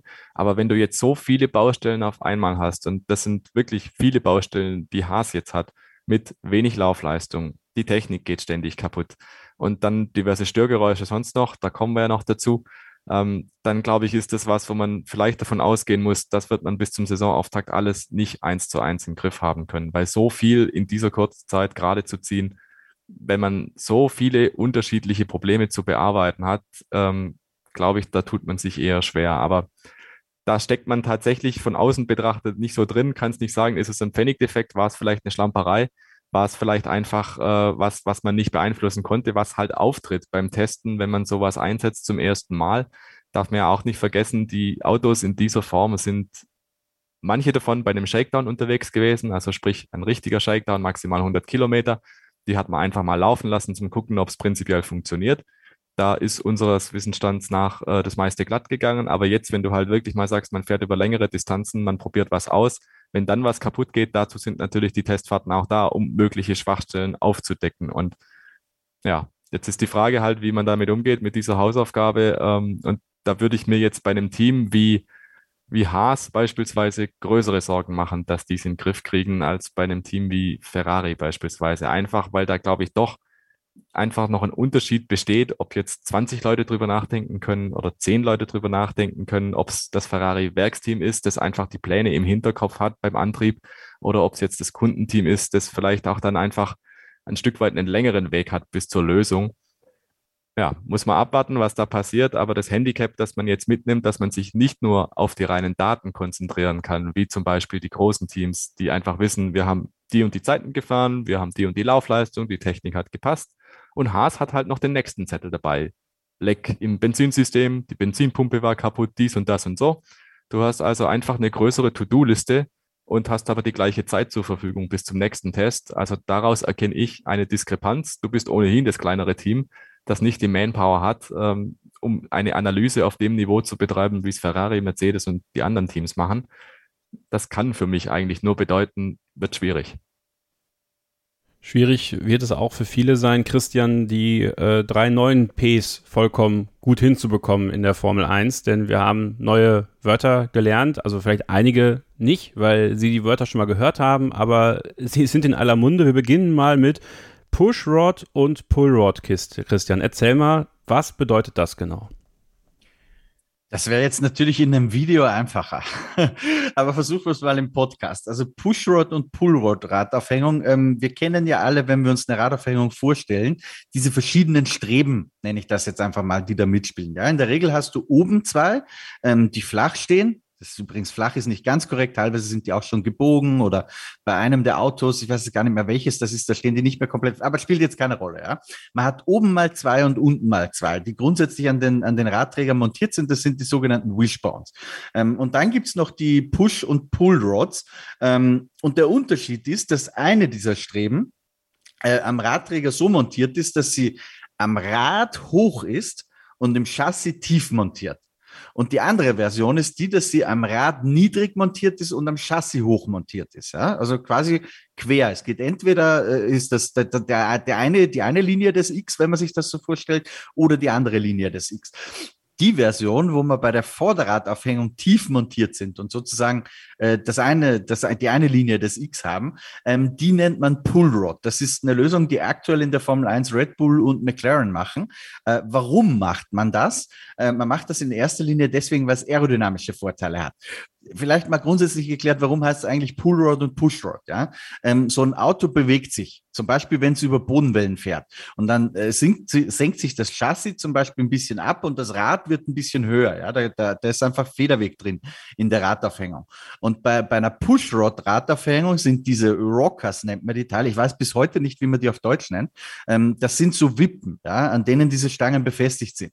Und diese Rockers, ähm, die werden halt, wenn du am Rad tief und am Chassis hoch befestigt bist, wird dieser Rocker Richtung Mitte des Fahrzeugs rein geschoben, also Pushrod, wohingegen bei der umgekehrten Variante, wenn man sich vorstellt, Reifen Auto, das wackelt ein bisschen, ja, ähm, und dann ist durch die Umkehrung der, der Richtung, wird äh, an der Unterseite wird dieser Rocker äh, rausgezogen und deswegen Pullrod. Ähm, das wäre jetzt mit einer schematischen Darstellung super einfach zu erklären.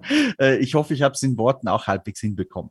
Ähm, warum macht man Pullrod? Warum macht man Pushrod? Pushrod hat sehr viele Vorteile, ähm, wenn es um die reine Mechanik geht. Ja, da kriegst du einfach besser hin, das, was die Radaufhängung tun soll. Das hat übrigens sogar James Key im Rahmen der Tests gesagt, äh, der ja bei McLaren auf ein Pullrod-Konzept gesetzt hat. Aber du kriegst einfach wesentlich besser hin, dass der Reifen richtig federt, äh, dass die Radaufhängung am besten funktioniert. Warum machen dennoch zwei Teams eine Pullrod-Lösung? Einfach weil es aerodynamische Vorteile hat. Ja? Ähm, man hat das Gewicht ähm, der Aufhängungspunkte im Auto tiefer liegend im Chassis. Ähm, dadurch, dass man das tiefer liegend hat, kann man auch die Nase ein bisschen flacher bauen und windschlüpfriger. Also da geht es eigentlich nur um die Aerodynamik und die Frage, die man sich stellen muss als Designer eines Formel-1-Autos ist, sind die aerodynamischen Gewinne, die ich mit einer Pullrod-Aufhängung schaffen kann, so groß, dass sie die Nachteile auf der mechanischen Seite überwiegen. Das ist in a nutshell, was Pushrod und Pullrod bedeutet.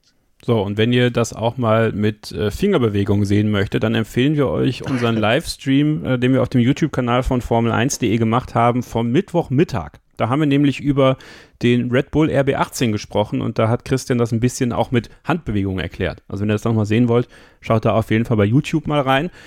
Und Stefan, das neueste P, obwohl auch das ist nicht das neueste P, weil es gab ja schon mal Ground Effect in der Formel 1, aber Porpoising. Porpoising. Was ist das denn? Das ist das, was einige Tiere im Wasser so machen. Also ich glaube, es geht zurück auf Delfine, auf jeden Fall Wassertiere, die halt hüpfen. Und äh, dieses Phänomen, was wir hier gerade beschreiben, manche Leute kennen es vielleicht auch aus der DTM, da waren über viele Jahre hinweg die Mercedes-Fahrzeuge bekannt dafür, dass sie ebenfalls hüpfen. Ähm, man stelle sich da vor, die lange Parabolika in Hockenheim und die lange Anfahrt eben auf die Spitzkehre und da sind die Mercedes einfach gehüpft, als gäbe es keinen Morgen. Ne? Da waren es die reinsten Karnickel. Und dieses Porpoising tritt jetzt auch in der Formel 1 auf, vor allem in der Bremszone dann. Man fand auch einige sehr interessante Videos, unter anderem von Charles Leclerc in den sozialen Netzwerken, wo man da auf der Gegend gerade gesehen hat, wie es den einfach komplett durchschüttelt. Also dieses Auto rüttelt und der Fahrer, der springt regelrecht im Cockpit hin und her. Und was dabei entsteht, ist natürlich ein Effekt, dass die Aerodynamik nicht gut arbeiten kann. Also dieses Fahrzeug hüpft das heißt, der Abstand vom Boden, vom Unterboden zur Fahrbahn verändert sich und das willst du natürlich nicht haben. Das ist natürlich Gift. Da ist Unruhe im Auto drin. Das Fahrzeug kann nicht gescheit anbremsen. Die Aerodynamik wirkt nicht so, wie wenn das Fahrzeug ruhig liegt. Und äh, im Prinzip wird das ganze Fahrverhalten gestört. Und der Fahrer, der kann natürlich auch das Lenkrad nicht ketzen gerade halten, wenn es da die ganze Zeit rüttelt. Insofern sind da also viele kleine Baustellen drin durch dieses Purposing, ähm, dass die Autos nicht satt genug auf der Straße liegen. Und Sinn und Zweck dieser ganzen Geschichte mit diesen Venturi-Kanälen unter dem Fahrzeug, mit dem Bodeneffekt ist einfach, du brauchst ein möglichst ruhiges, möglichst konstantes Fahrverhalten, damit diese Kanäle, damit dieser Unterdruck, der unter dem Fahrzeug entsteht, möglichst effizient seine Leistung bringen kann. Wenn es jetzt auf einmal anfängt zu hüpfen, oder diese Bewegungen zu machen, diese Auf und Ab, wird es einfach gestört und die Sache ist für die Katz. Das heißt, was die Teams also versuchen müssen hinzukriegen, und das ist tatsächlich ein Problem, was viele Teams haben, manche ein bisschen mehr als andere, aber der Ferrari, nehmen wir den mal als Beispiel, der ist wirklich, wirklich wild gehüpft. Ähm, du musst also versuchen, die Aufhängung ein bisschen steifer zu machen. Was also gerade passiert ist, dieses Fahrzeug wippt zu sehr, Christian hat es ja gerade beschrieben, bei der Aufhängung, ähm, da gibt es natürlich unterschiedliche Härtegrade.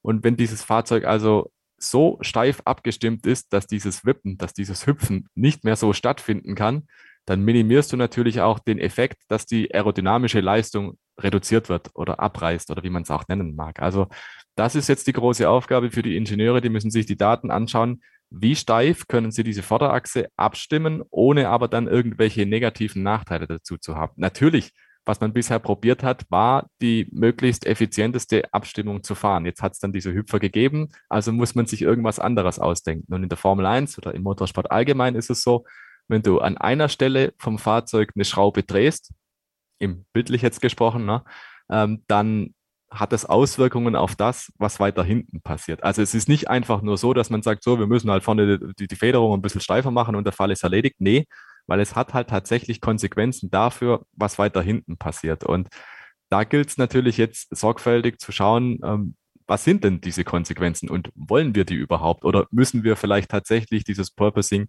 möglicherweise in Kauf nehmen, weil wenn wir das korrigieren würden, würden sich andere Effekte einstellen. Und das ist, finde ich, recht, recht spannend jetzt gerade, weil das ein, ein Thema ist, was das halbe Feld mindestens betrifft. Und auch da kann es jetzt natürlich sein, dass man unterschiedlich rangeht. Aber ich glaube, was man vermeiden will, ist tatsächlich auch, und da denke ich jetzt vor allem an den Fahrer im Cockpit, wenn du 60 Runden lang fährst im Rennen und du wirst 60 Runden lang so durchgeschüttelt, ganz gesund kann das auch nicht sein. Das ist also eine mögliche Fehlerquelle, das ist eine mögliche Quelle, was auch technisches Versagen hinterherziehen kann. Insofern musst du möglichst schauen, dass du das abstellst. Und auch da ist es natürlich ein Thema, wenn du voll beladen bist, dann mag das einen anderen Effekt haben, als wenn dein Auto einen fast leeren Tank hat und so. Also es gibt jetzt sehr viele Daten, die da zu analysieren sind und äh, sehr viele Abstimmungsvarianten, die man wahrscheinlich durchspielen kann.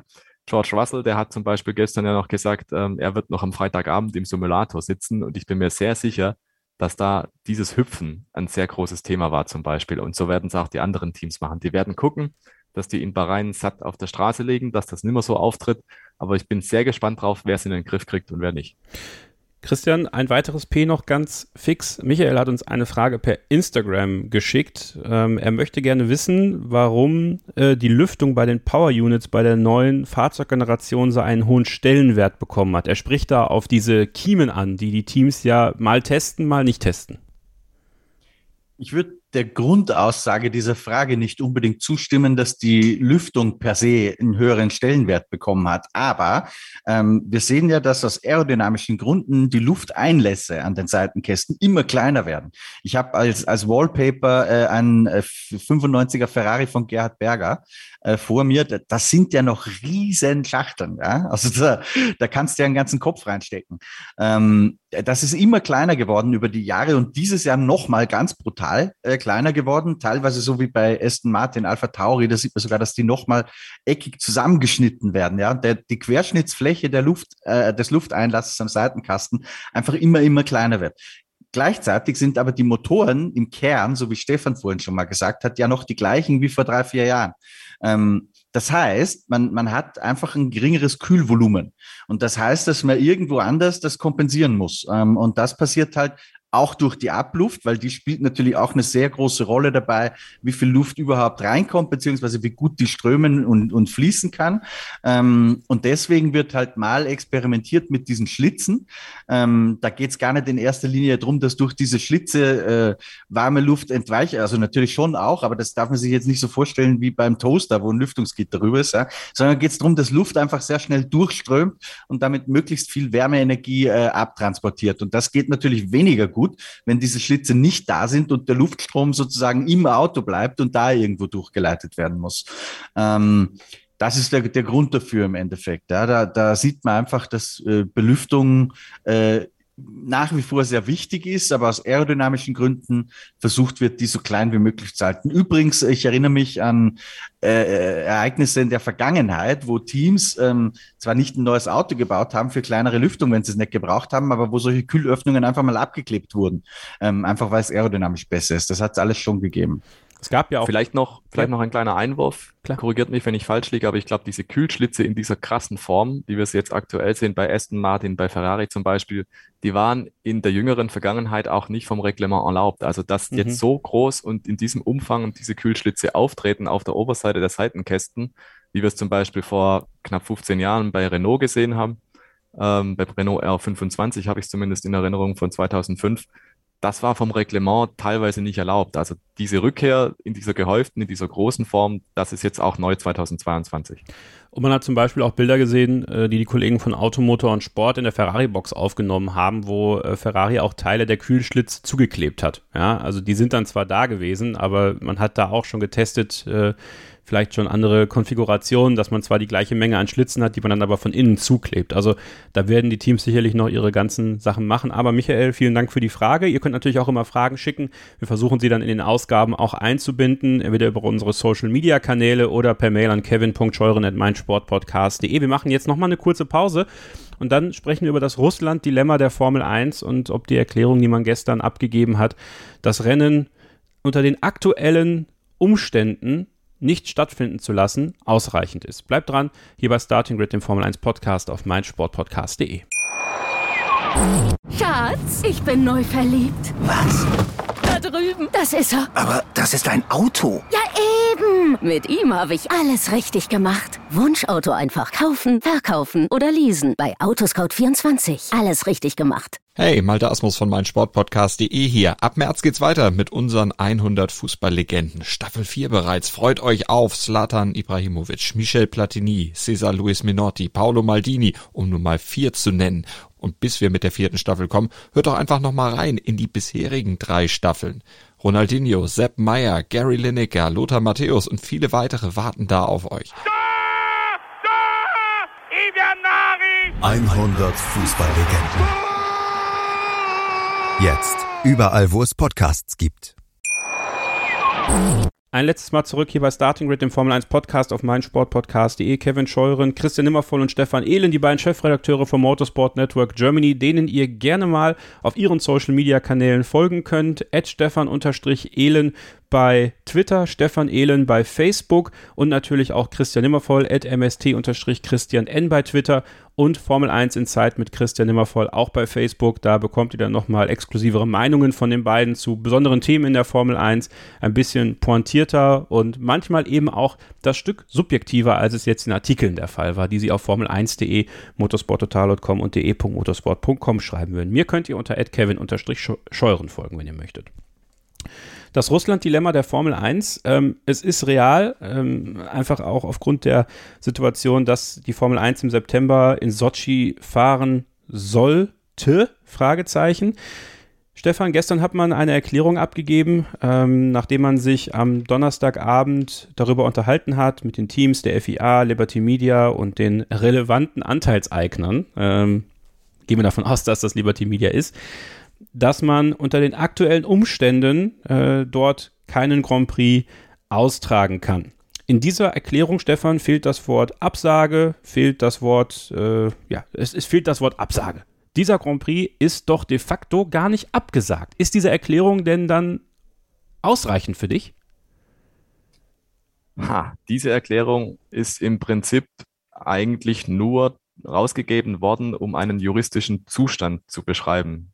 Also man, man sagt weder Fisch noch Fleisch, um quasi sich alle Optionen offen zu halten. Ich glaube, so darf man es formulieren. Also das ist keine Absage, weil Absage steht nicht drin, wie du richtig gesagt hast. Es ist ein, eine, eine Aussage, zum jetzigen Zeitpunkt können wir nicht davon ausgehen, dass wir dieses Rennen fahren werden. Aber es impliziert im Prinzip ähm, nichts anderes, als was die Formel 1 von Anfang an gesagt hat wir beobachten. Also man lässt sich diese Hintertüre offen für den Fall, dass die Situation in der Ukraine rund um Russland geklärt werden kann.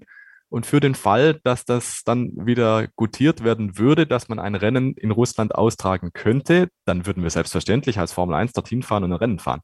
Ähm, das sagt man nicht so explizit, aber das ist genau das, was die Meinung oder was diese Mitteilung hier sagen will. Sprich, es wird nicht abgesagt, was nicht abgesagt werden muss für den Fall, dass es eben doch stattfinden könnte. Aus welchen Gründen, in welchem Szenario auch immer. Sprich, die Formel 1 sagt hier nicht einfach was ab. Da sind wir wieder bei diesem leidigen Thema. Es ist eine rechte Geschichte. Es ist eine juristische Geschichte, dass die Formel 1 an sich eher selten ein Rennen komplett absagt, weil wenn die Formel 1 das Rennen absagt, kriegt sie natürlich auch keine Gebühren, muss im Gegenzug vielleicht sogar Strafgebühren oder sowas nachzahlen an den Veranstalter, weil die Formel 1 nicht kommt.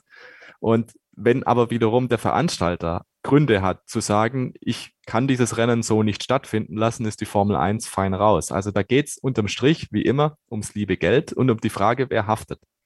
Und deswegen, weil die Formel 1 auch der denkt, sie könnte dieses Rennen unter bestimmten Voraussetzungen, der Krieg ist zu Ende, man hat sich geeinigt, man schüttelt sich die Hände im äh, übertragenen Sinne, es ist wieder in Ordnung, dass man in Russland ein Rennen fahren kann. Also das könnte eintreten, diese Situation. Und dann würde die Formel 1 selbstverständlich ihrer Verpflichtung nachkommen und dort ein Rennen fahren, würde Geld damit verdienen, weil mit jedem Rennen, das die Formel 1 fährt, generiert sie natürlich auch Einnahmen, kriegt TV-Gelder und so weiter und so fort. Wenn jetzt also die Formel 1 dieses Rennen nicht fährt und von 23 auf 22 Grand Prix runtergeht, dann bedeutet das vor allem weniger Einnahmen. Und je nachdem, wer also absagt, unterm Strich könnte es also sein, die Ausgaben erhöhen sich nochmal. Das ist also dieses Geldspiel, was da im Hintergrund steht. Was die Formel 1 macht, sie sagt ja selber, sie ist unpolitisch ähm, und will sich da im Prinzip aus allem raushalten. Aber unterm Strich ist das Signal, was dabei rausgehen soll durch diese Mitteilung, dass es auf den ersten Blick so aussieht, als wäre es abgesagt. Aber wenn man genau einfach hinschaut, es genau das nicht tut. Das ist also extremst clever, diese Mitteilung so rauszugeben, weil die Formel 1 so im Prinzip beide Seiten bedient. Sie bedient einerseits die Leute, die sagen, ja, okay, die Formel 1 positioniert sich, dieses Rennen soll nicht stattfinden. Und äh, auf der anderen Seite lässt sie halt aber halt die Möglichkeit zu, dass es doch stattfinden kann. Und nun, um es nochmal klar zu sagen, dieses Rennen steht weiterhin im Kalender. Es ist nicht abgesagt. Allerdings auf der offiziellen Ticketseite der Formel 1 wurde der Russland Grand Prix 2022 der ich glaube am 25. September stattfinden soll, schon mal rausgenommen. Also war zumindest gestern oder vorgestern nicht mehr drin. Und man hat auch schon tatsächlich erste Möglichkeiten gesichtet, ähm, was ein Ersatzrennen sein kann. In diesem eben Ticketshop tauchte auf einmal der Türkei Grand Prix auf. Also es gibt wahrscheinlich die Variante, dass man sich auch vorbereitet. Das muss die Formel 1 tun, sinnvollerweise. Und ein Ersatzrennen könnte die Türkei sein. Aber da sind wir jetzt sehr, sehr im Konjunktiv. Ähm, weil zum jetzigen Zeitpunkt einfach nur klar ist, es ist die Absicht wahrscheinlich weiterhin, dass man dieses Rennen fahren will, aber zum jetzigen Zeitpunkt nicht sagen kann, dass man das auch tun kann. So würde ich es formulieren. Es entbehrt sich übrigens mir äh, nicht der Ironie, dass man als Ersatzrennen die Türkei oder Katar äh, reinbringt. Ähm, nur mal so in Sachen äh, Krieg. Total. nicht? Also, ähm, schwierige Situation, Christian, in der sich auch Fahrer und Teams befinden. Sebastian Vettel, und das hast du. Ah, da, da darf ich noch was zur Formel 1 sagen, Kevin, Ja, weil, weil mich das gestern Abend, am Freitagabend, brutalst aufgeregt hat. Ja? Also Ja. folgendes passiert. Ich schaue die Abendnachrichten auf unserem öffentlich-rechtlichen, dem guten alten ORF. Ähm, und dann wird halt darüber berichtet, dass aktuell alle möglichen Sportereignisse in Russland abgesagt oder verschoben oder verlegt werden. Zum Beispiel das Champions League-Finale. Die UEFA hat sich da ja ganz klar ähm, also soweit ich das zumindest mitbekommen habe, ist die Nummer durch. Ja, das Genau. wird nicht in St. Petersburg stattfinden. Die Formel 1 hat was anderes gemacht. Ähm, oder beziehungsweise erstmal zu den Abendnachrichten. Ähm, berichtet wurde, der Formel 1 Weltverband hat ähm, das Formel 1 Rennen in Sochi abgesagt. Das ist auf so vielen Ebenen falsch, dass ich, äh, also da, da, da platzt mir wirklich der Kragen, ähm, weil der Formel 1 Weltverband, beziehungsweise die FIA, der Automobilweltverband, so wurde es gesagt, die hat sich überhaupt gar nicht dazu geäußert. Ja? Also da, da gibt es keine Aussage zu diesem Russland Grand Prix. Also der hat schon mal gar nichts äh, sich geäußert, geschweige denn sich entschieden könnte er auch gar nicht, weil den Kalender, den macht nämlich nicht der Verband in der Formel 1, sondern den macht die FOM selbst. Also sprich Liberty Media. Das ist ein privat geführtes, ähm, also mit privatem Kapital, nicht privat im Sinne von einer Person, aber ein privat an der Börse notiertes, äh, großes, milliardenschweres Unternehmen, der das gehört. Vier, damit gar nichts zu tun. Und abgesagt ist dieses Rennen auch überhaupt nicht, wie Stefan ja schon erklärt hat. Was man gemacht hat, und da wird es jetzt besonders pointiert, weil zum Zeitpunkt, dass dieses Statement rausging, ähm, auch parallel, äh, dadurch, dass die Formel 1 börsennotiert ist in New York, muss man immer wieder so mit Investoren Telefoncalls führen. Ja, da äh, sitzen dann Investoren äh, oder Analysten von Goldman Sachs drin und äh, wie sie alle heißen, die großen Investmentbanken dieser Welt. Und die fragen dann Stefano Domenicali oder Claes Carey hätte ich schon fast gesagt äh, und Greg Maffei und so weiter. So, wie sieht's denn eigentlich so aus? Was, was plant ihr denn gerade so? Wie steigert ihr eure Umsätze? Wie werden eure Aktienkurse steigen, damit wir, die Goldman Sachs dieser Welt, mehr Geld in die Formel 1 pumpen und mehr Anteile und Aktien davon kaufen können? So. Und das wäre ganz, ganz, ganz schlechtes Timing gewesen, wenn man sich da bei der Formel 1 hinsetzen muss und sagen muss, übrigens, Jungs, ah, scheiße, gerade heute haben wir schlechte Nachrichten. Wir verlieren 160 Millionen Dollar, ähm, weil wir den Grand Prix in Russland wegen diesem blöden Krieg nicht fahren können. Ähm, geht nicht, ja? kann man nicht sagen. Also hat man was gemacht, nämlich nach außen, auf Druck der Öffentlichkeit hin, hält man die Hand nach vor und äh, angestoßen vielleicht von Sebastian Vettel, der der Erste war, mit seiner sehr mutigen Aussage, dass er definitiv nicht zu diesem Grand Prix nach Sochi geht, hat er Druck gemacht auf die Formel 1, ähm, auch sich irgendwie zu bewegen. Also hat man die Hand ausgestellt, "Ey, schaut mal her, liebe Welt, wir sind die Guten. Wir sagen auch unser Rennen in Sochi ab oder versuchen zumindest diesen Eindruck zu erwecken. Was wir natürlich nicht dazu sagen, ist, dass wir dieses Rennen gar nicht absagen. Wir wollen die Leute nur ein bisschen in die Irre führen. Wir tun so und die, die das genau lesen, die werden das auch merken, aber das sind eh die allerwenigsten. Wir haben gesehen, selbst etablierte, professionelle Nachrichtenredaktionen sind drauf reingefallen, haben berichtet, dieses Rennen ist abgesagt, was überhaupt gar nicht stimmt. Was die Formel 1 nicht dazu sagt, ist, dass sie zwar gut sein möchte, nach außen hin, es aber in Wahrheit nur um die Kohle geht. Das ist, das hat mich gestern echt geärgert, weil ich glaube, dass die Formel 1 durchaus auch beides unter einen Hut bringen hätte können, wenn man nämlich gesagt hätte, liebe Leute, ähm, das, was da gerade in der Ukraine passiert, ist, ist bedauerlich, ist wahnsinnig traurig, pipapo. Ähm, ich finde sogar, dass man den Passus drinstehen lassen kann, dass man sagt, unter den aktuellen Umständen ist es für uns nicht möglich, dieses Rennen zu fahren. Aber man hätte auch irgendwie transparent kommunizieren können, dass so eine Absage halt wahnsinnig kompliziert ist, an verschiedenen Themen hängt. Äh, dann wäre es ein bisschen klarer geworden. Aber so finde ich, ist, war das sehr ungeschickt.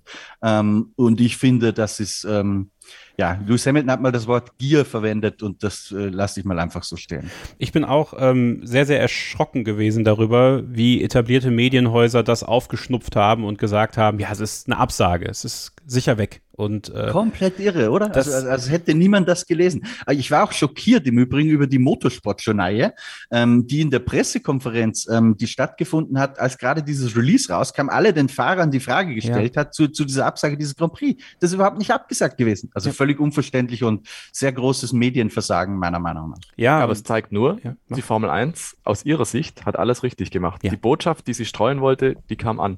Das ist wahr. Das ist wahr, aber um jetzt diesen Punkt auch nochmal aufzugreifen, weil ja auch viele Fans das aufgesogen haben, wie Schwämme und gesagt haben, es ist alles richtig, man sagt ab und so weiter und so fort, die werden alle vermutlich diese Tweets und Meinungen fressen können, wenn im September in Sochi die fünf Lichter ausgehen und trotzdem gefahren wird. Was können jetzt die Teams noch machen, Christian? Teams und Fahrer oder Stefan, wer auch immer möchte. Sebastian Vettel sagt klar, ich werde da nicht fahren. McLaren hat gestern getwittert, dass man es begrüßt und, und also das ist natürlich auch nochmal so eine Sache, ne? Wenn so ein Team das dann twittert und das Internet vergisst leider nicht, dass man es begrüßt, dass man diesen großen Preis von Russland absagt und dort nicht fahren wird. Also müsste man doch jetzt eigentlich konsequenterweise sagen, wenn jetzt irgendwann der Fall eintritt, dass in Russland gefahren werden soll, dass Sebastian Vettel nicht antritt, dass McLaren nicht antritt und wünschenswerterweise jetzt noch mehrere Teams und Fahrer sagen, und zwar dann wiederum den Druck auf die Formel 1 erhöhen, dass sie wirklich nicht antreten. Weil äh, ansonsten ist die Glaubwürdigkeit der Formel 1 gerade, und das ist sie letztes Jahr ja schon gewesen und vorletztes Jahr schon gewesen, als man Rennen in Saudi-Arabien, in Katar eingeführt hat, ähm, dermaßen am Wackeln, dass das zumindest für mich persönlich erneut ein nachhaltigerer Schaden wäre für das Image der Formel 1, als es eh schon ist, weil, wie du schon richtig sagst, der Mainstream kriegt das ja so gar nicht mit. Und jetzt weiß ich natürlich nicht, wer, Magst wer die du Frage oder mag ich? Ja. Ist immer scheiße, Kevin, wenn du es offen lässt. Ich weiß, sorry. Ich, ich drängel mich mal vor. ähm, also, eins wird sich bis September unter Garantie nicht geändert haben. Selbst wenn dieser Krieg, was wir alle hoffen, äh, möglichst schnell und, und möglichst ähm, mit möglichst wenigen Opfern ähm, zu Ende geht. Die russische Aggression in die Ukraine, die die demokratische Weltordnung auf die Probe stellt und die Sicherheit in Europa auf die Probe stellt, die lässt sich nicht rückgängig machen. Ja? Ähm, mit all dem, äh, was, was da auch an Personen, äh, Stichwort Wladimir Putin, zusammenhängt. Das heißt, ähm, da wir die Zeit nicht zurückdrehen können, was soll denn dann im September passieren, wenn, wenn die Umstände, so wie es die Formel 1 selbst formuliert hat, dann wieder passen? Geht man dann äh, aufs Podium und, und Wladimir Putin gratuliert Lewis Hamilton zum Sieg und Sebastian Vettel steht mit seinem Regenbogen-T-Shirt oder wie stellt man sich das denn vor? Ähm, mir fehlt da die Fantasie dafür, wie dieses Rennen je stattfinden soll, ohne dass die Formel 1 einen riesigen Shitstorm, wie es ihn noch nie gegeben hat, ähm, abkriegt und den auch im Übrigen dann zurecht. Du, du hast die Frage gestellt, äh, was können die Teams, was können die Fahrer tun? Ist ganz einfach. Sebastian Vettel und Lewis Hamilton haben mehrfach bewiesen, ähm, dass sie sich nicht mehr von den Spin-Doktoren lenken lassen in der Vergangenheit bei den Themen, die ihnen wichtig sind. Wenn die beiden in der Fahrergewerkschaft GPDA sich zusammentun, äh, die anderen Fahrer dazu bewegen, da nicht zu fahren, dann kann sich der Rest der Formel 1 mit den tausenden Mitarbeitern, die es da gibt, auf die Füße, äh, auf den Kopf stellen. Ohne Fahrer gibt es kein Rennen. Punkt fertig aus. Ja, das wäre der, der konsequente Schritt, Stefan. Glaubst du denn, dass der kommen wird? Also ich glaube, ein Stück weit hat man sich jetzt in diese Situation reinmanövriert. Also ganz konkret Sebastian Vettel, dass es für ihn unheimlich schwierig werden dürfte, zu verargumentieren, dass er doch antritt. Also ich habe keine Ahnung, wie die Situation sich entwickelt. Ich habe keine Ahnung, ob dieses Rennen überhaupt irgendwann zur Debatte stehen kann. Wissen wir alle nicht, was da jetzt passiert in den nächsten Wochen und Monaten. Aber ich sehe nicht, wie Sebastian Vettel wie Sebastian Vettel aus der Nummer rauskommen kann, weil er hat schon ziemlich klar gesagt, macht er nicht. Und ähm, dann glaube ich, diese Situation, also die, wie es gerade angesprochen wurde, Lewis Hamilton, Sebastian Vettel, die haben sich für vieles schon eingesetzt in der Vergangenheit. Aber das ist jetzt, glaube ich, ein Fall, der hat schon nochmal eine ganz andere Tragweite als alles bisher, was da thematisiert worden ist. Und insofern glaube ich wirklich, dass jetzt da auch die Tat folgen muss auf die Ankündigung. Und dass Sebastian Vettel, so schätze ich ihn auch ein, tatsächlich am Ende sagen wird, nee, das mache ich nicht. Es wird aber allerdings sehr interessant zu sehen, wie konsequent ist dann die Formel 1. Also sich bei irgendwas zu positionieren und zu sagen, das wollen wir so nicht und ähm, das können wir so nicht machen, das ist in der Formel 1 tatsächlich gang und gäbe. Bei kleineren, völlig in diesem Maßstab unwichtigeren Themen, ja. Da wird auch in der Pressekonferenz gerne mal der ein oder andere markige Spruch rausgehauen. Und wenn es dann am Ende drum geht, ähm, keine Ahnung, die Mark wird dann halt doch verdient in Katar oder in Saudi-Arabien oder wo auch immer oder um andere völlige Belanglosen, Belanglosigkeiten dreht sich dann um irgendwelche Regeln, dann ist oft die Erfahrung gewesen, ja, dann macht man halt dann doch mit, weil unterm Strich ist es ja auch ein Wirtschaftsfaktor, den die Teams da beachten müssen. Es gibt natürlich auch ein Antrittsgeld, wenn sie dann dort fahren. Es gibt natürlich auch ein Preisgeld. Es gibt natürlich auch die Einnahmen, die halt damit generiert werden. Und man hat natürlich auch vertraglich eine Erscheinungspflicht. Ne? Also grundsätzlich, wenn man in der Formel 1 antritt, dann ist man dazu angehalten, auch diese Rennen zu fahren. Und insofern wird es dann höchst spannend, weil das hat natürlich dann auch juristische Dimensionen. Es geht hier nicht darum, ob man da fahren will oder nicht, sondern es geht auch darum, dass man halt vertraglich verpflichtet ist, dort anzutreten, dort zu erscheinen und so. Und das hat dann jetzt eine ganz andere Dimension, glaube ich. Und da bin ich bei Christian, wenn er sagt, das kann eigentlich nur funktionieren, wenn dann da die Fahrer oder die Teams auch zusammenstehen und sagen, nein, wir machen das nicht. Weil tatsächlich, wenn jetzt einer sagt, wie Sebastian Vettel, nö, will ich nicht, dann kriegt er das vielleicht bei Aston Martin irgendwie durch und die setzen einen Ersatzfahrer rein, wunderbar. Aber wenn es Signalwirkung haben sollte, dann dürfen sie es erstens nicht machen und zweitens, wenn sie es wenn es die Formel 1 trotzdem in irgendeiner Form anstreben würde, dass dann die Teams und die Fahrer geschlossen sagen würden, nee. Ob dieser Zustand eintreten kann, weiß ich nicht. Tatsächlich fand ich es irgendwie interessant, wie sich jeder gewunden hat bei der Pressekonferenz diese Woche. Nur Sebastian Vettel hat Klartext geredet, alle anderen haben irgendwie verklausuliert, ja, die Formel 1 wird schon wissen, was sie tut, die Formel 1 wird schon richten. Ähm, deswegen bin ich mir nicht so sicher oder würde ich mich nicht darauf verlassen, dass da die Fahrerfront am Ende, Front ist der falsche Ausdruck, ich entschuldige mich dafür, dass die Fahrer am Ende ähm, geschlossen auftreten und sagen mit einer Meinung, nee, das machen wir nicht. Und ja, deswegen auf der anderen Seite gab es in der Historie auch wenige, aber tatsächlich manche Fahrerproteste und Fahrerstreiks, ähm, als es mal um irgendwelche Streitigkeiten ging mit dem Weltverband, um Lizenzen hin oder her, hat Niki Lauda auch mal einen Fahrerstreik angezettelt. Der war erfolgreich. Es haben auch schon Fahrer Rennen boykottiert aus anderen Gründen, weil zum Beispiel die Leitplankensituation unklar war und dergleichen mehr. Also es ist nicht so, dass es da keinen Präzedenzfall dafür gäbe. Allerdings für die Situation dann schon. Aber ich glaube tatsächlich, um nochmal zurückzukommen zum Anfang, die Vorlage dafür, dass er Sebastian Vettel macht, die hat er gegeben. Und Sebastian Vettel, der stand jetzt auch tatsächlich für viele seiner Sachen, die er da macht, für sein Engagement oft in der Kritik. Aber was man ihm nicht vorwerfen kann, ist, dass er nicht dazu steht. Dass er nicht irgendwie ähm, dann zurückweicht oder so oder dass er dass er das dann zurücknimmt, was er da tut. Er steht zu seinem Engagement, er steht auch zu dem, was er sagt und zu seiner Meinung, die er vertritt. Und deswegen erwarte ich von ihm, dass er auch in Russland nicht fährt, auch wenn dieses Rennen stattfinden sollte.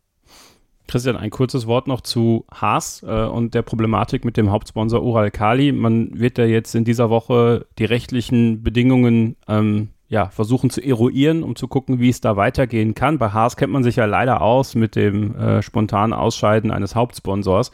Das wäre nach Rich Energy jetzt auch schon der zweite. Ähm, erstens, glaubst du, dass wir in dieser Woche die, äh, oder in der nächsten Woche, also wie auch immer, in der, in der kommenden Woche, die ähm, Nachricht bekommen werden, dass man sich von Ural Kali trennen wird und wird das die Formel 1 Zukunft des Teams Haas nachhaltig beschädigen? Die erste Frage wage ich nicht zu beantworten, um ehrlich zu sein, weil ich glaube, das wissen die Beteiligten selbst noch nicht einmal genau im Moment. Ähm, es ist aus meiner Sicht sehr schwer vorstellbar, ähm, wie Ural Kali der Sponsor bleiben kann. Unter anderem auch deshalb, ähm, weil der Ural Kali-Chef, der Vater von Nikita Mazepin Dimitri, äh, auch gerade noch bei so einer Oligarchenrunde bei Putin war, also auch sehr, sehr nah dran ist an der russischen Führung. Wie das mit einem amerikanischen Team zusammengehen soll, ähm, da fehlt mir ein bisschen die Fantasie dafür. Aber denn again, Günther Steiner hat es selbst gesagt, wird nächste Woche geklärt. Ähm, sollte es tatsächlich so weit kommen, dass das Ural Kali-Sponsoring verschwindet, dann hat Haas natürlich ein Riesenproblem, ähm, weil dieses Team äh, hauptsächlich durch Ural Kali finanziert wird. Jetzt hat Günther Steiner in einer Pressekonferenz äh, in Barcelona gesagt, für dieses Jahr ist der Betrieb sicher safe. Ich interpretiere das ein bisschen so, dass zumindest ein großer Teil der Tranchen, die für 2022 vorgesehen sind, schon überwiesen wurden, möglicherweise. Ähm, aber Ural Kali, äh, wenn fehlen würde, würde ein Riesenloch ins Budget von Haas äh, reißen. Und ob man das so schnell füllen kann mit einem anderen Sponsor oder ob Clean Haas selbst bereit wäre, diese Lücken zu füllen aus seinem Privatvermögen, das wage ich sehr stark zu bezweifeln. Also es wären keine guten Nachrichten für das Haas-Team. Lieber Christian, ich entlasse dich jetzt mal. Äh, du wolltest eigentlich schon vor zehn Minuten raus sein. Äh, jetzt hast du den, den Moment für dich, äh, rauszugehen. Vielen Dank, dass du mitgemacht hast heute Morgen. Ähm, wünsche dir einen schönen Samstag und wir sehen uns morgen beim Kanal Mitgliederstammtisch auf dem YouTube-Kanal von Formel1.de. Erzähle ich gleich noch ein bisschen was drüber, okay? Perfekt. Hat mir großen Spaß gemacht. Viel Spaß. Bis dann, ciao. Christian. Ciao. Stefan, äh, wenn wir davon ausgehen, dass Ural Kali ausscheidet, dann äh, wird auch Nikita Mazepin vermutlich sein Cockpit los sein bei Haas. Äh, wen siehst du denn da als veritable Nachfolger? Tja, also es sind ja alle möglichen Kandidaten, die in irgendeiner Form interessant sind für die Formel 1 im Stangpocket grundsätzlich. Es gibt aber natürlich Pietro Fittipaldi, der ist ja der Test- und Ersatzfahrer von Haas. Also die naheliegende Lösung wäre, man setzt ihn rein. Er hat Formel 1-Erfahrung, er ist ja schon mal ein Rennen gefahren bei Haas, er ist Testfahrer, er kennt das Auto aus dem Simulator. Man könnte, sofern jetzt auch die Entscheidung relativ schnell getroffen werden würde, wir sind mal wieder sehr im Konjunktiv unterwegs, ähm, könnte er theoretisch auch in Bahrain die Testfahrten bestreiten und hätte dann zumindest eineinhalb oder zwei Tage im Auto und würde sich dann also so vorbereiten können. Also bei all dem Blöden, was die Situation hier mit sich bringt, tatsächlich ist der Zeitpunkt jetzt wahrscheinlich sogar noch einigermaßen gut für das Team, um vor Saisonstart zu handeln. Also und wenn es nicht Pietro Fittipaldi wird, es gibt sicherlich noch andere Möglichkeiten. Also Allerdings ist natürlich auch so, die meisten Fahrer, die haben jetzt Ende Februar ihre Verträge für 2022 unter Dach und Fach. Wenn du aber in einer anderen Serie unterwegs bist beispielsweise und die Formel 1 klopft an und sagt, hey, wir hätten da einen Drive für dich, dann würdest du dir das sehr genau überlegen. Also wir erinnern uns zum Beispiel Alex Albon, der war ja auch in der Formel E unter Vertrag, ich glaube bei Nissan ähm, und hätte dort also in der elektrischen Formelserie fahren sollen. Und dann kam der Anruf von Helmut Marko, komm doch zu uns in die Formel 1. Und was hat er gemacht? Natürlich hat er Formel 1 gemacht. Sprich, es gibt potenziell einen riesigen Pool an Rennfahrer, die in Frage kommen, die über Formel 1 Erfahrung verfügen, die könnte man loseisen.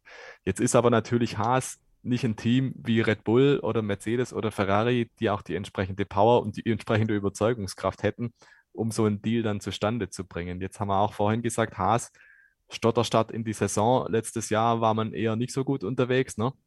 Eigentlich schon die Jahre davor nicht so richtig. Also, wo ist quasi dann der Reiz, dass man dann sich das antut, in Anführungszeichen? Und da wird es dann halt dann schon wieder dünner wahrscheinlich. Dann ist die Bereitschaft sicherlich geringer. Aber da bin ich wieder an dem Punkt, Sie haben ja einen. Sie haben einen an der Hand mit Pietro Fittipaldi, den könnte man reinsetzen. Und ja, wahrscheinlich ist das die Lösung, die man anstreben würde was aber nicht ausschließt, dass man dann zum Beispiel sagt, im Laufe des Jahres kommt dann vielleicht doch nochmal wer anders zum Zuge. Auch da besteht natürlich grundsätzlich die Möglichkeit, dass man sagt, hey, es gibt vielleicht noch eine Lücke im Budget, die könnten wir damit füllen, indem wir jemanden holen, der halt vielleicht noch ein paar Millionen mitbringt. Und das Reglement erlaubt diverse Fahrerwechsel.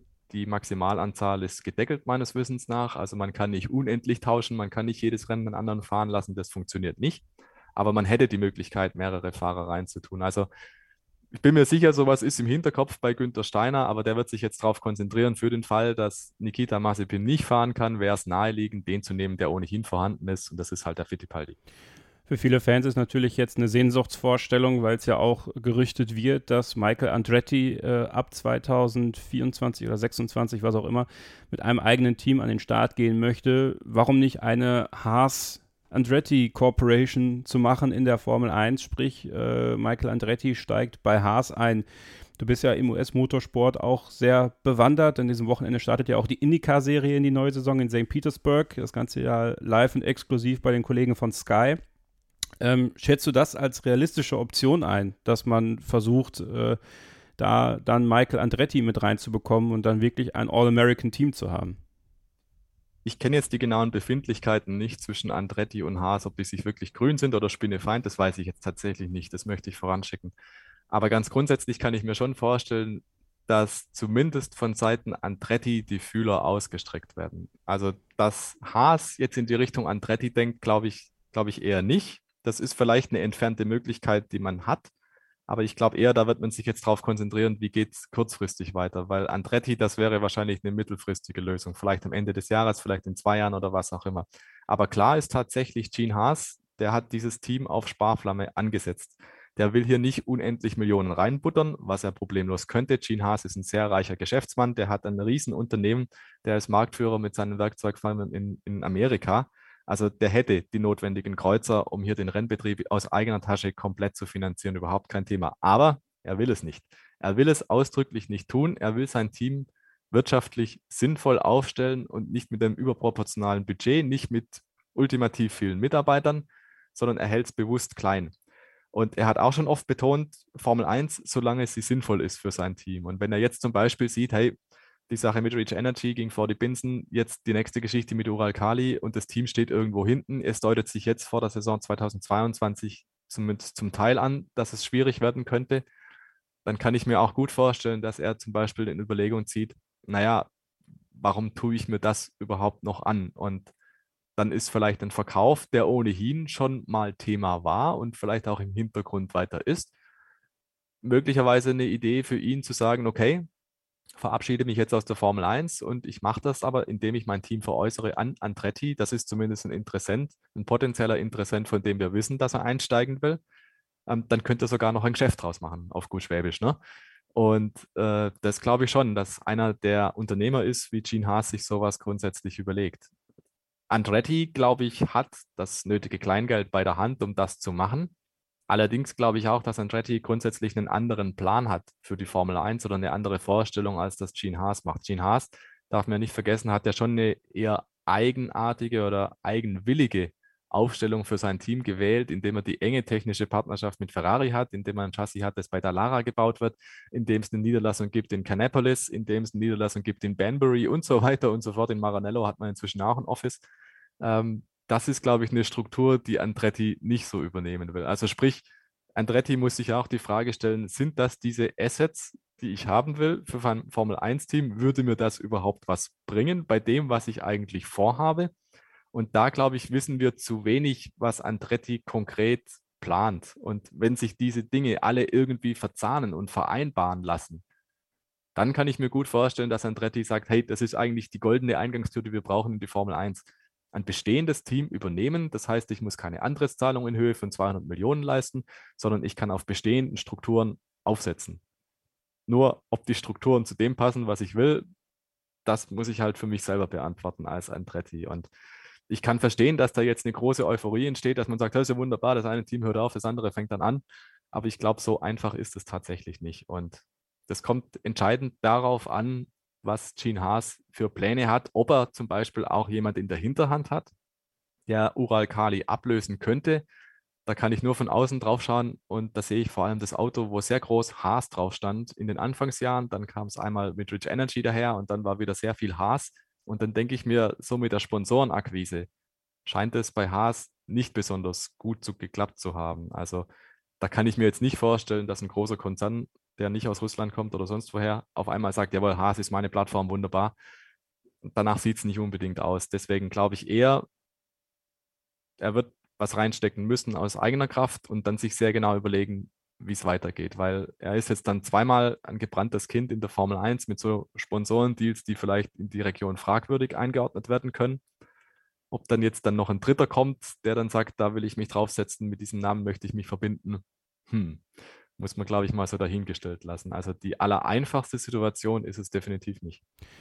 Ja, es ist ein bisschen ähm, ironisch, dass wir genau damit auch schon die Brücke zu einer kleinen Eigenwerbung legen können, denn am kommenden Mittwoch wird es die nächste Ausgabe des Starting Grid Rückspiegels geben. Äh, Stefan und ich haben diese Ausgabe bereits aufgenommen, sie ist soweit fertig und wird am Mittwochmorgen um 7 Uhr veröffentlicht. Ein Deep Dive in die äh, Stallgeschichte von Haas. Stefan.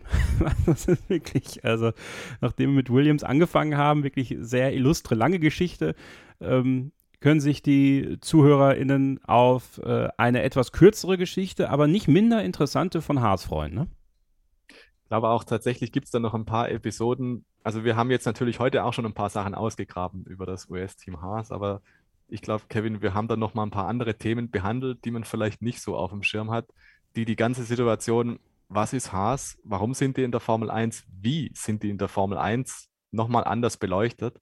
Und ich glaube, dieses Thema wird jetzt auch wirklich nochmal aktuell, ohne dass wir es bei der Aufnahme so geplant hatten, ja. dass es jetzt perfekt reinpasst. Deswegen auch meine Empfehlung, hört es euch mal an. Ich glaube, es ist ganz interessant, den Hintergrund zu kriegen, was, wer ist eigentlich Gene Haas? Damit fangen wir an. Also das ist die Grundlage dessen. Und was macht er so und warum macht er Motorsport und mit welchem Ziel? Das Ganze ab Mittwoch um 7 Uhr und ein paar Wochen später dann auf dem YouTube-Kanal von Grand Prix Geschichten. Ähm, dort äh, packt Stefan Ehlen das wandelnde Lexikon der Formel 1-Historie vom Motorsport Network Germany regelmäßig in Videos irre Fakten aus der Formel 1 aus und eben auch unsere äh, Konversationen über die Formel 1 Teams. Podcast first und dann irgendwann auf dem Video. Abonniert aber auf jeden Fall auch den YouTube-Kanal von Stefan. Schaut in sein Buch Grand Prix Geschichten doch mal rein. Grand-Prix-Geschichten.de. Bestellt das Buch tolle Fakten, äh, ein bisschen was Verrücktes mit drin auf jeden Fall. Also da äh, dringend zuschlagen. Und ich habe schon angesprochen, am morgigen Sonntag ab 19 Uhr ist für Kanalmitglieder des Formel1.de YouTube-Kanals, äh, mit dem wir ja dieses Jahr noch enger zusammenarbeiten und ich mit Christian die Livestreams weitermachen darf, ähm, ein schöner Abend geplant, ein Kanalmitgliederstammtisch mit Rennsportmanager Eddie Nikolic, der vorbeischaut, der mal ein bisschen was über äh, seine Arbeit spricht, wie man mit Motorsportlern äh, vielleicht auch Vertragsverhandlungen macht, wie das alles so läuft. Also da bin ich sehr, sehr gespannt drauf, was er zu erzählen hat. Wir werden so ein bisschen einen kleinen Watch-Along zum IndyCar-Rennen in St. Petersburg machen werde über die Testfahrten sprechen. Das Ganze für 3,99. Werdet Kanalmitglied äh, über YouTube äh, bei Formel1.de. Das Ganze über den Browser, auch wenn ihr Apple-User seid. Und dann habt ihr die Möglichkeit, bei diesem exklusiven Kanalmitglieder-Stammtisch dabei zu sein. Das ist ein ganz besonderes Bonbon, weil wir wirklich versuchen, Monat für Monat da einen hochkarätigen Gast zu bekommen, einen interessanten Gast zu bekommen. Und auch die nächsten Monate ist Christian da schon dabei, weitere Gäste ranzukarren.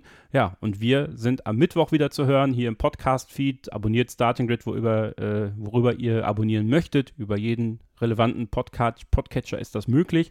Lasst eine Rezension da bei iTunes, das würde uns sehr freuen, mit ein paar netten oder weniger netten Worten, was auch immer ihr möchtet. Alles ist äh, willkommen. Wir versuchen dann auch noch besser zu werden in dieser Saison und natürlich auch bei Spotify gerne ein paar Sterne dalassen. Das war Starting Grid für diese Woche mit der ausführlichen Analyse der Testfahrten in Barcelona und der doch sehr unsicheren Lage rund um die aktuellen Geschehnisse in Russland und der Ukraine mit dem Formel 1 Grand Prix von Russland und der Problematik bei Haas. Stefan, vielen Dank, dass du dir heute Morgen die Zeit genommen hast.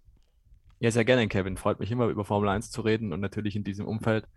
Hoffe, wir haben ein paar schöne Hintergründe liefern können und ein bisschen Einordnung zumindest versuchen, was da jetzt passiert ist in den letzten Tagen. Da war ja tatsächlich einiges los über den reinen Fahrbetrieb hinaus. Ja, und jetzt drücken wir uns, glaube ich, alle die Daumen, dass das alles in guten Bahnen weiterverläuft und wir nicht nur uns über Sport freuen können, sondern auch über andere Sachen, die ein gutes Ende nehmen. Ganz genau. Besser kann ich es nicht sagen. Ähm, Mittwoch der Rückspiegel über das Team von Haas und dann die Woche drauf die Testfahrten in Bahrain, dann wieder mit einer Samstagsausgabe vermutlich oder je nachdem, wann die Testfahrten da vorbei sind. Ich weiß gar nicht, wann die sind. Sind die Donnerstag, Freitag, Samstag? Ich weiß es nicht. Ja, jedenfalls äh, sind wir dann auch dabei. Bleibt gesund, passt aufeinander auf und keep racing. Starting Grid, die Formel 1 Show mit Kevin Scheuren und Sophie Affeld in Zusammenarbeit mit motorsporttotal.com und Formel1.de. Keep racing auf meinsportpodcast.de. Schatz, ich bin neu verliebt. Was?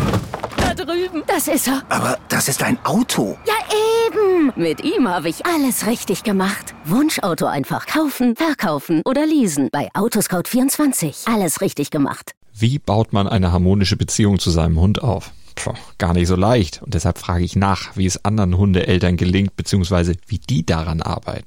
Bei Iswas Dog reden wir dann drüber. Alle 14 Tage neu mit mir, Malte Asmus und unserer Expertin für eine harmonische Mensch-Hund-Beziehung, Melanie Lippisch. Iswas Dog mit Malte Asmus. Überall, wo es Podcasts gibt.